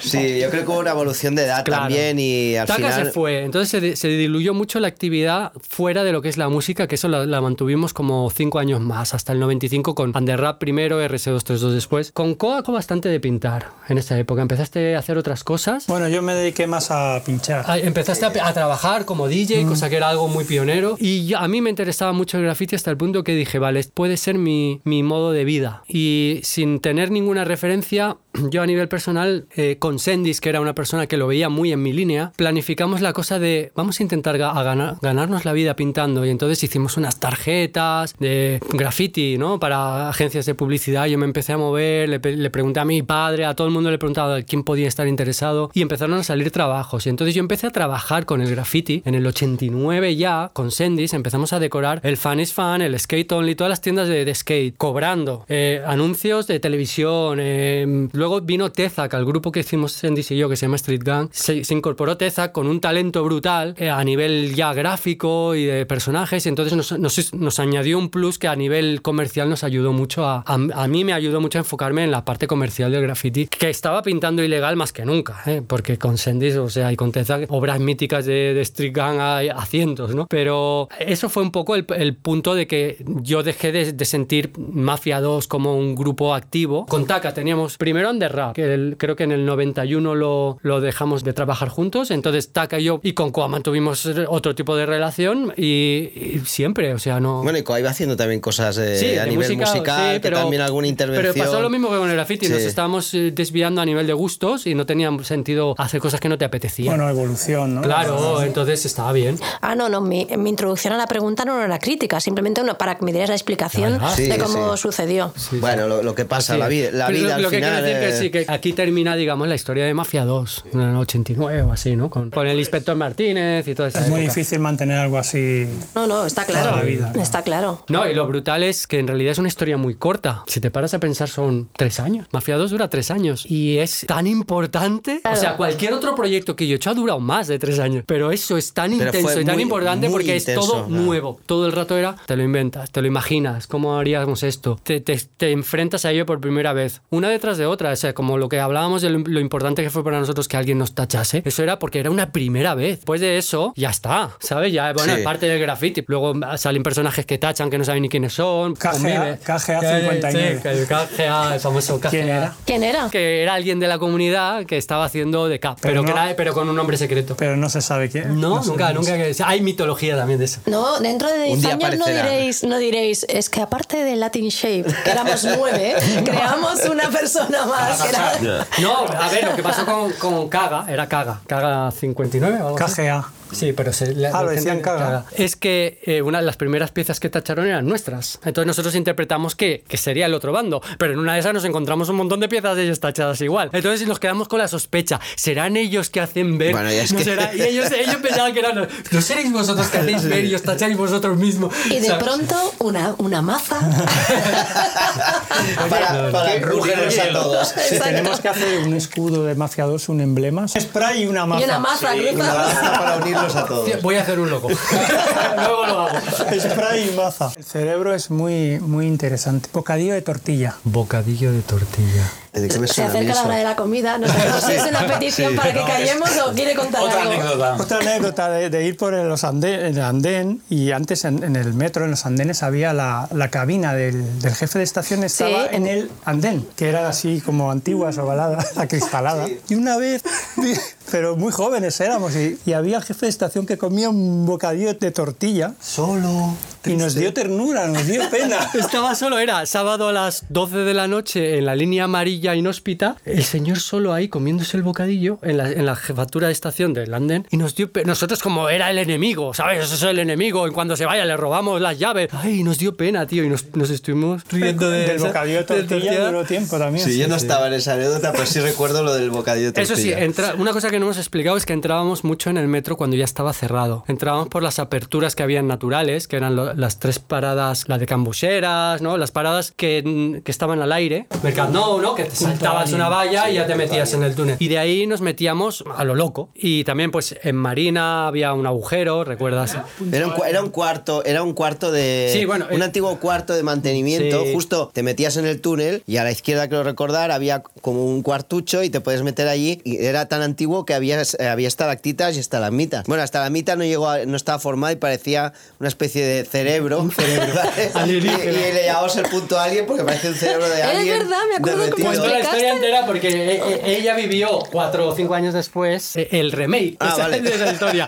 O sea, la primera es, descubrimos que había una habitación en ese túnel con servicio y estábamos tan locos de tirarnos al- a la vía, meternos ahí y como era el culo del vagón, es que era perfecto porque ya habían cámaras, ¿os acordáis que ya Sí, habían cámaras? sí, sí. La estación de Marina hace curva, entonces cuando el tren se paraba y la gente se bajaba, caminaba en la dirección contraria hacia donde estábamos nosotros porque solo había una salida, era una estación perfecta. La curva hacía que la cámara quedase tapada por el propio tren. Entonces solo veíamos el culo de la otra cámara, por tanto a nosotros nos veían. Entonces nosotros salíamos, corríamos por el andén, ta ta ta ta, y pintábamos el culo del vagón en tiempo real, ¿no? Hacíamos una M, una M2, lo bombardeábamos, nos volvíamos ahí y esperábamos al siguiente vagón. Y la idea era quedarse ahí hasta que el primer vagón que habías pintado volvía. Cosa que nunca pasaba, porque los cabrones nos lo borraban en tiempo real, ¿te Sí, acuerdas? sí, no sé cómo lo hacían. Pasaban No sé tres horas y decíamos, pero... Y un día estábamos bombardeando y miramos y, coño, si, si está borrado. O sea, veíamos la forma y ahí había un sea, tío en, otro, yo- en otra debían- estación de- borrando. Debían, debían flipar. sí.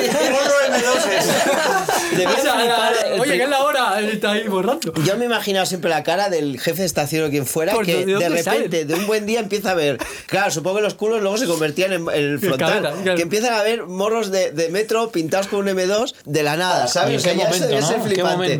Pero que luego montaban un dispositivo para ir borrando y iban apareciendo sin saber quién coño lo estaba pintando ni cómo. Porque claro, el- realmente el sistema era, era Era muy, muy difícil bueno. de. Era, muy, Era invisible. era imposible lo, lo detectar. hicimos muchas veces. Muchas Sí, veces. sí, Hoy, ¿qué no, hacemos? no. Vamos a punto alien. Era imposible detectar. Se paraba, salíamos corriendo del túnel y ala. Sí. Y cuando el tren se iba, volvíamos corriendo al Claro, agujero. esto es 88, 87, 88. Bueno, llega el 93, época que Musa y yo hacíamos el mal por el metro. Con Muki, con Crash, y bueno, nos metemos en Marina en un agujero nuevo que se había montado ahí. Bueno, no, entrábamos por el Arco de Triunfo, de hecho. Entonces te ibas por Quinaona, nos hacíamos aquellos throwouts que, que perduraron años, que se quedaron míticos en la pared los negra. de ese sí. era como 10 años.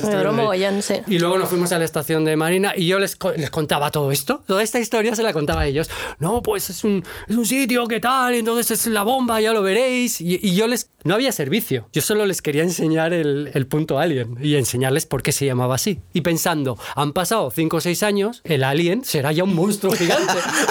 claro, de- porque la gotera estaba. Cuando nosotros íbamos Sí, siempre sí, había una sí, gotera claro. ahí. cloc, cloc. Vale, entonces llegamos, yo llevaba unas bambas de esas de rejilla para el verano y, y unos calcetines súper finitos, entonces las bambas eran unas Nike que me habían dado por, por, por los adictos y tal, unas bambas súper caras. Perfecta para ir por túneles. Sí, pero eran perfectas para correr y tal, y como no me gustaba mucho la estética, no me importaba si se manchaban un poco. Entonces llegamos al punto alien desde el otro lado, porque veníamos caminando desde el túnel de Arco de Triunfo, y les dije, os presento al punto alien, y me meto. ¿Qué había pasado durante esos cinco años? Se había hecho una capa así de lodo, de medio, medio metro de lodo. Claro, cuando me meto, hasta las rodillas hundido en el lodo, o sea, en el mo, no sé qué era eso. alien! Estos descojonados, o sea, yo lleno de mierda. Yo, me cago en la puta. Fue la, la anécdota del punto alien, nunca podréis ver el alien porque pasó de una gotera a caer ahí y a saber. Ahí evolucionado el, el alien. Total. Última Ya no nos digas, "Oh, para despediros una anécdota, ¿vale? Porque hemos contado todas las contado anécdotas. muchas ya, sí. Bueno, no me creo que hayáis contado todas las anécdotas porque es imposible, son muchos años. Bueno, son anécdotas que cuentan un poco la historia de cómo vivíamos. eso ¿no? sí, eso, eso es sí. importante. Eso sí. Sí, a ver, hubo centenares y de paridas que hicimos miles. Y de correr delante de Sí, personajes. y- sí. Ba- bailar break en Mombau enchufando el radiocasé a la red del metro. Teníamos el adaptador que era así de gordo, lo tengo en casa, por cierto. No, Pero hay- hoy día no hay enchufes. Bueno, metro. Y, y espera. Qué surrealista, un una toma de, de- de corriente. Parecía que estaba hecho a propósito. Nos habían puesto una toma de corriente para enchufar el loro Pero ahí. escucha, una cosa, cuando empezamos a hacer música, nos teníamos que equipar con lo que fuese. Y en una de esas entramos en una cabina de estas de que jefe de estación. Y Etaka se pilló el. el tin, tin, tin, tin.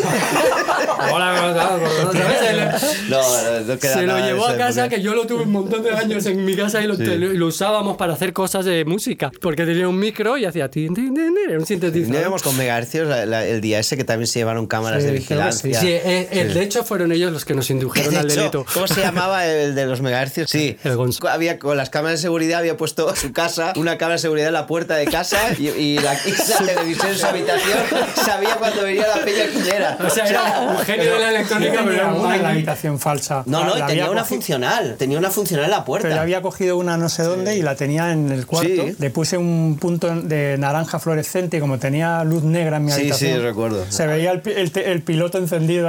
Esto me lleva a otra reflexión que son los perfiles de los primeros escritores de graffiti. Eran muy dispares. Claro. O sea, mm, nosotros que no éramos gente conflictiva, para nada, ni siquiera bebíamos o fumábamos, teníamos, éramos de clase media o un, o un poco humilde, pero normales, estudiantes. Luego había los de megahercios, eran unos manguis. El Pero- Lexi y todos aquellos, ¿te acuerdas? Hostia, daban miedo esa Pero, peña. pero uno era estudiante de electrónica, el No, otro lo, lo, lo increíble lo es que todos eran, eran todos genios. Sí, sí. Todo el mundo era genio, Sí. pero la- habían personajes ahí. Luego, claro, te encontrabas a los artistas, ¿no? A los, al Cisco, al Fosa, eran todos como bohemios, artistas. Sí, bueno, también eh, iban con pintas más de rockers, no de rockabilly, a lo Sí, mejor. sí, sí. eh, Eh, eh, rockabilly concretamente el Teddy, pero los otros no, los otros eran como Más- más rastas y punkis Sí. mezclados, era la cosa del squatter de la época, que Mm. no sabías bien si era punky, rasta. O sea, me acuerdo del Fosa iba como que parecía como que le gustaba el Mm. reggae, siempre pintaba así. Tipo chiqui. Así, Exacto, sí. Chiqui era que venían como del punk, pero que les molaba Public Enemy, Mm. ¿sabes? O sea, era una cosa mi- mixta así. Sí, había mucha gente distinta. Era, éramos perfiles súper distintos y todos hacíamos lo mismo. Pues sí que es cierto que hubo años que era como todo, si,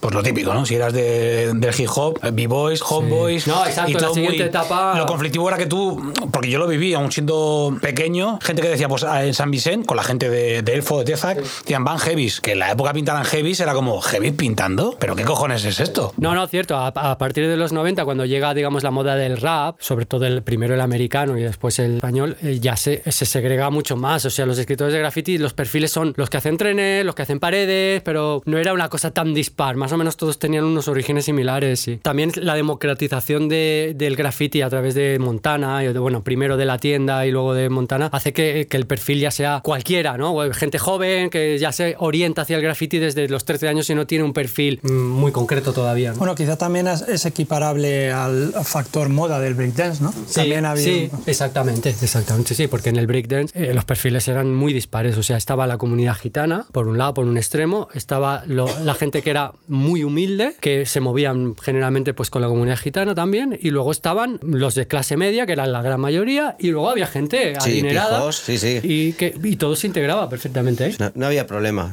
Y, ah, y luego habían punkis, eh, habían de, como de otras tribus urbanas que se apuntaron al- a, la cosa esa. Sí, algún, algún punk veías que... Lo que pasa es que el graffiti se, se ha mantenido en el tiempo, el break pegó un bajón espectacular. Bueno, también tiene más sentido porque pintar te lleva mucho a muchos sitios distintos, conoces a mucha gente, la adrenalina no se pierde, ¿sabes? Entonces eso engancha bastante, creo. o sea, el break Y el físico también, porque tú Bueno, puedes claro. pintar con cualquier físico, en cambio bailar es como el fútbol, ¿no? Puedes jugar hasta, hasta los... De todas maneras, nunca ha habido tantos escritores de graffiti como hubieron break. O sea, la moda fue muy, muy devastadora en ese sentido. Bueno, devastadora, o sea, impactante, ¿no? O sea, cuando Muchísima, empezó, el- toda la gente que tenía menos de 20 años bailaba break toda. O Todo sea, sin se- excepción. todo el mundo se pasaba la corriente. O Sí, Yo más tengo que muchos menos. amigos, gente que no ha vuelto a tener ningún contacto ni se acercó al hip hop, pero que todos, va, exacto, algo aprendieron de break. Y, y el graffiti realmente es lo primero que realmente nace auténtico en el hip hop en Barcelona, porque el break, eh, el que conocemos actual, nace en los 90. Oye, y, y tanto que me decís que buscabais información y queréis compartirla, eso es a nivel Barcelona, ¿cómo relacionabais con otras ciudades? La verdad que como Mafia 2 nunca tuvimos la oportunidad de... No nos dio tiempo porque no había todavía conexión entre ciudades. Eh, cuando empezamos a ver grafitis de otras personas, quizá el de Tom Rock, porque es sutil, que era más mayor que nosotros y él empezó también en esa época, sí que hacía más conexiones y... Pero Fue también por una cuestión de, perifer- de periferia, porque por ejemplo en esa época de FR ya viajaba a Londres, ya tenía contactos, pasaron fotos que están ahí con escritores. de ahí. También hay que tener en cuenta que nosotros pues hacíamos lo que podíamos con los medios que teníamos. No, pero no me refiero tanto a, con el extranjero, sino,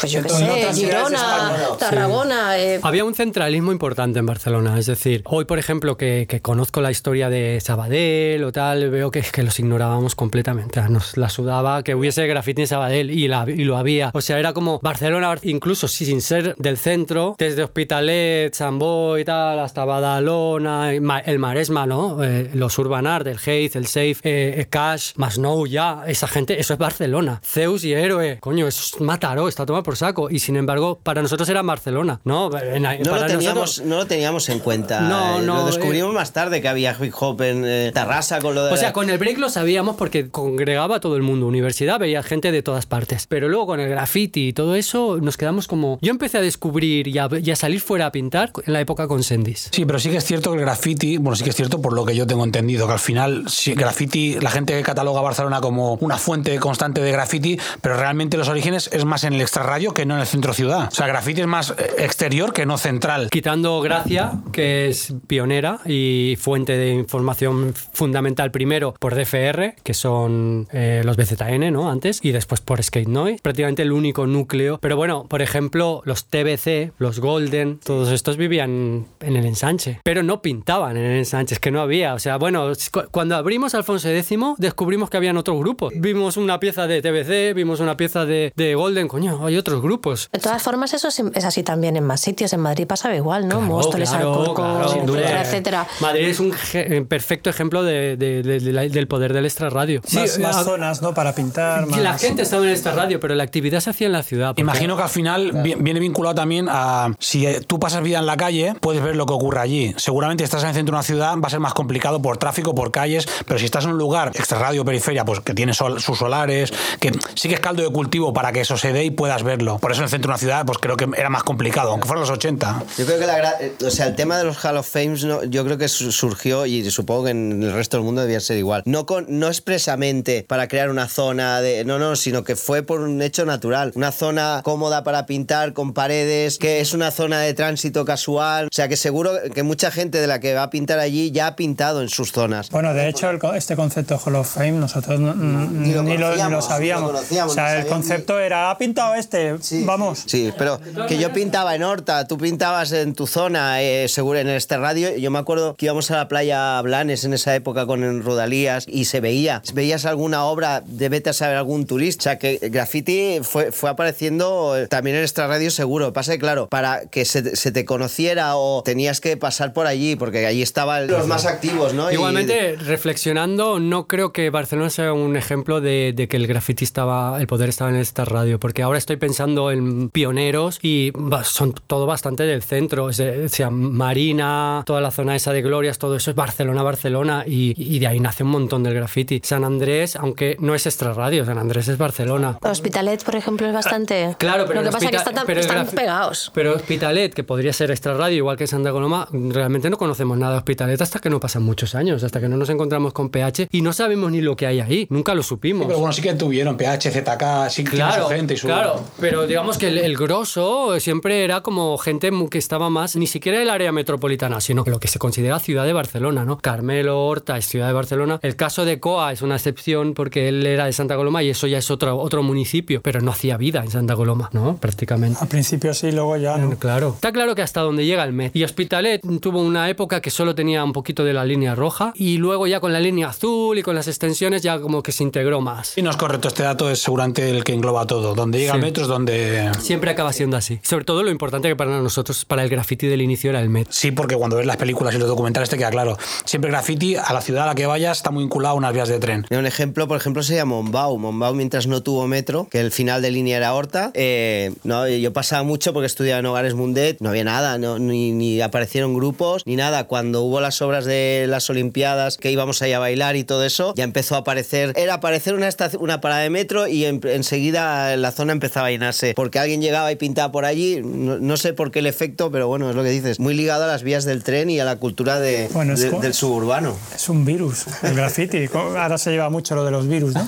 Pues es- no deja de ser un, un contagiosísimos. De hecho, en, en esa época Barcelona estaba petada por donde fueras. Había un tag, un throw Ah, yo, yo bajaba cada una vez al mes o dos a Barcelona y bueno, veía, veía bueno, que era, era ya el sueño ese. Ya de- no, ya, no, de- ya no iba para atrás, o sea, yo creo que a final de los 80 conseguimos nuestro sueño, que era que pareciese Nueva York de alguna manera, y a partir del 90 ya la cosa empezó, ya que si las revistas, que si la tienda, que bueno, finales de los 90 de Barcelona, bueno, esto ya es otro debate, ¿no? Pero ya se, se considera como el inicio ya del, del street art, de que todo el mundo interviene en la calle, que aquello ya es... es un- Sí, se va de mano. Se va, se va. de Yo, en esa época ya es como si me hubiera ya visto, me superó. O sea, el hip hop me superó. O sea, porque también por cosas de la vida, que ya en esa época ya conocí a mi actual pareja, pasé a ser padre. Y claro, me pasó lo que a Capi. Yo, yo era más mayor, yo, yo había estudiado, porque claro, esta cosa del arte para mi familia no. Y tenía que estudiar una. Bueno, y a mí me gustaba el mundo de la sanidad. Y, y llegó un momento que me tuve que plantear, porque estábamos con, eh, con Under Rap, bueno, que, que veía que se podía llegar a vivir, de, pero era muy arriesgado. O sea, yo había, tenía unos estudios acabados y tenía que elegir. Y bueno, al final, pues eso, me salió una oportunidad lejos de Barcelona y me fui. Que llegó un momento que, claro, al perder la conexión, ser padre, todo esto, ya tienes que dejar todo esto muy, muy de lado, sin dejarlo nunca, ¿eh? Pues, claro, llegó un momento que ya no puedes seguir, porque claro, en toda esta época nosotros estábamos en la cresta de la ola. Estábamos delante, inventando, creando, buscando la última y, y para, y si quieres estar en la cresta de la ola tienes que estar mm, a full. ¿Qué pasa? Cuando empiezas a perder el contacto con eso te das cuenta y a mí me desesperaba un poco ver que mm, todo iba avanzando y yo ya no podía seguir los fanzines, no podía seguir. Claro, llegó un momento en esa época justo, la sensación era que me había pasado cuando llegaba a Barcelona y veía tanto graffiti, lo- eh, eso, la- las revistas, la tienda, decía, sí, sí, digo, bueno, esto ya, ya me, me dejé ir, ¿no? Como me relajé, dije, bueno, participaré, pero ya no seré parte de la, de la, de la escena creativa porque... La- eh, en este caso de la punta de la lanza, como fuiste en Exacto, algún momento, exacto. ahora me voy para atrás, ¿no? Que pasen... Claro, por ejemplo, vivir de la música, para, y lo tenía muy claro en esa época, sobre todo en la época RS, estaba muy claro, si tú querías ser un grupo y vivir de... representaba estar en el coche montados y, y patearse toda España dando conciertos, no había otra manera de... Claro, eso es incompatible con, con una vida de, de familia tranquila, tienes que dejar la parte creativa y sigues, porque eso no para nunca en tu cabeza, pero ya no, ya no puedes estar ahí a ese nivel, ¿no? Eh, En todos los- en todos los ámbitos de la pero vida. cuesta, cuesta, cuesta de hacer. Mirar, eh, para despedirnos, si queréis, ya, ya sé que me has pedido que no, no os pida más anécdotas, pero voy a hacerlo porque quiero que me habléis de, de universidad, de las, aunque no digamos nombres, de lo que se montaba en universidad los fines de semana. Estoy mirando con cara de angelito Pero también es, Alcoa. También es una mitificación. Bueno, está bien, Porque son dos episodios en realidad, do- dos cosas. ¿no? Bueno, dos episodios que cambiaron la historia de la humanidad. ¿Tú qué haces si, si tienes hambre y vas a desayunar y no te quieren dar el desayuno? Te enfadas, ¿no? Cualquier ser vivo Vamos a, que por, tenga por hambre. el, por el bien de la conversación voy a decir que sí. Pues no sé, había gente ahí que se enfadaba, no sé. Bueno, el contexto, va, pongamos en contexto para la gente que sepa de qué Sí, estamos hablando. Bueno, a ver, es que llegó un momento que como la gente que iba a la universidad no era nuestro caso, porque nosotros siempre hemos sido de guante blanco, es decir, pero bueno, había gente que bombardeaba el entorno, claro. Y entonces, ¿qué pasó? Que comercios de alrededor, las, las cafeterías, pues tenían conciencia de, de nos- de lo que pasaba allí. Bueno, conciencia y que los lavabos... entonces, ¿qué pasaba? Que, que cuando íbamos a veces a consumir, pues no nos, no nos servían. Y quiere decir que entonces, pues... Pero a ver, antes de eso, Sí. e- esa decisión de lo que vas a contar ahora Sí. viene por algo. Viene porque nos echaban de la estación y un día de a alguien se le ocurrió. A ver, contartenístico o con container fue por eso que él dice, que, O sea, que lo que has dicho palabra, antes, no- sí. hay que inventar una palabra. no- nos echaban por el motivo motivo nos este que... echaban por, por- porque ya no era como en la primera época que podíamos estar bailando toda la mañana ocupando el espacio público que además la gente tenía dificultad para pasar Sí, pero encima allí- no, era, no era solo bailando, es que se pintaba, se pintaba Claro, todo el rato. Estaba- se saltaba ya- los- al, al andén y se Y algo pintaba de el andén. eh. también. Eh, Pero que comenta que la, prim- de la primera vez, que podía ser incluso un atractivo, ¿no? Sí, sí. En la segunda ya había cambiado todo. ya Claro, más, más claro. molesto, Hablamos ya del eh, 90, 91, estábamos hablamos de esos años. ¿eh? más ociosos no de pie sentado ya, ya no era algo de baile con música era, Era me junto en la plaza Sí, era a fumar porros. Sí. Entonces, claro, hubo la primera vez que vino la policía, creo, a echarnos, o los Protexa, no sé. Entonces aquello derivó en lanzamiento de contenedores. Sí, que luego hubo muchas correrías y de todo por la... Sí, bueno, hubo carreras por todo. Sí. Contenedores. Alguien a- lanzó contenedores por la escalera, la basura cayó. O sea, hacia- adentro del metro, la Sí, escalera del sí. metro. Lo, lo gracioso es que yo recuerdo varios procesos, ¿vale? Alguien dice, pues voy a lanzar un contenedor porque estoy indignado, ¿vale? Entonces lanza un contenedor al metro, ¿vale? Y se vuelca y se, se lía ahí Sí. en la que se lía. Eh, a- al domingo siguiente ha corrido toda la mitología, ¿no? De, pues si nos echan, lanzamos los contenedores. Entonces, como que es una práctica que se empieza a copiar. Ah, vale. y, y ocurre a menudo. En una de esas...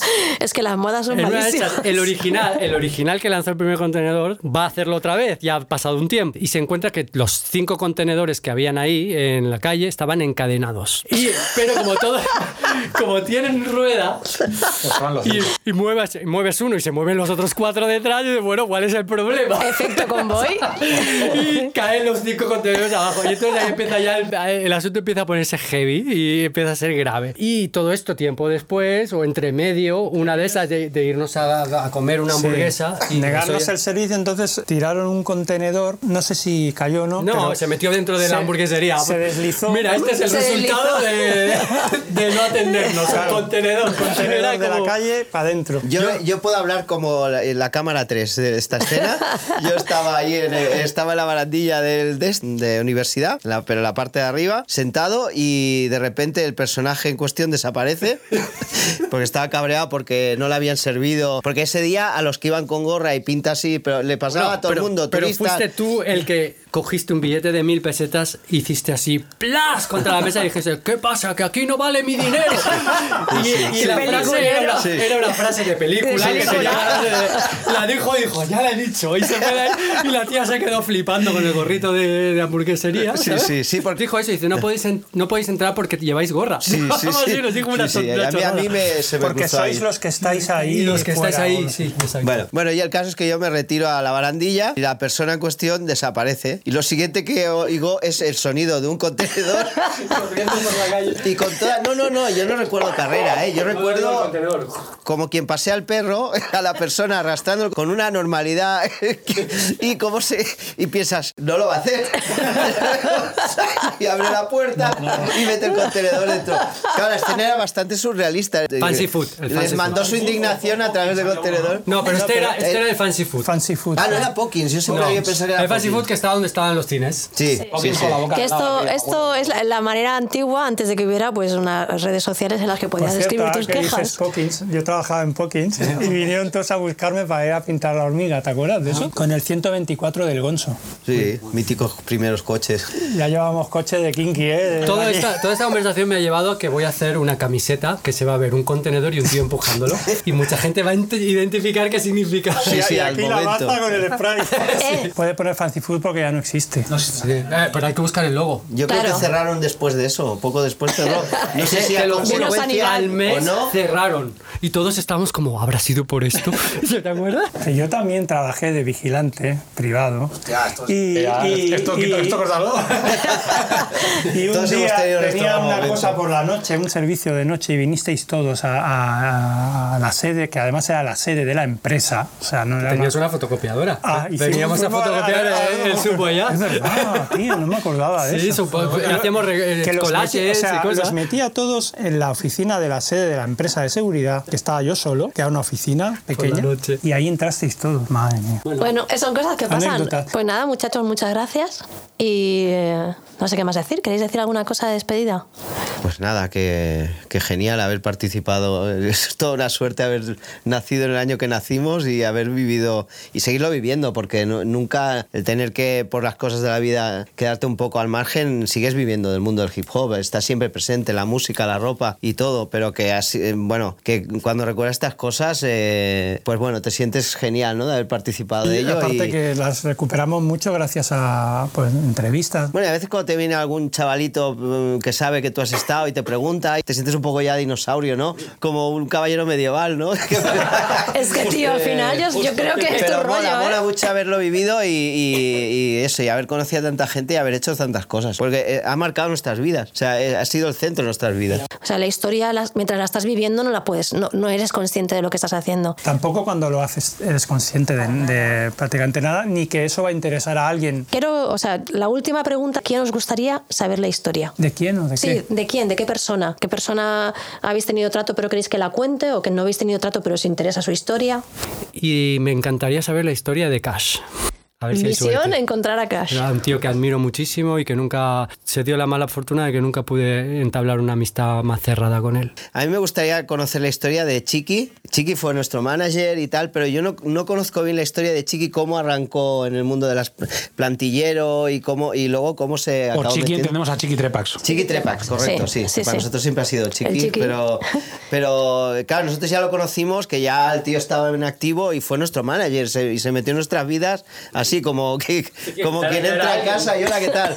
Pero nunca nos sentamos a hablar de, de sus y eso y yo considero que es un personaje que en su momento arrancó también la movida del graffiti de una se- y, y poco no se sabe tanto de él. eh. Como personaje, bueno, uno que no se va a poder, pero me gustaría, Lito, por ejemplo, saber su Hostia, historia. Es verdad. Bueno, si lo 100%. encuentro, aparte le pedimos tu aerógrafo y... ¿eh? No lo debe- sí, no debería tener, pero un taloncito.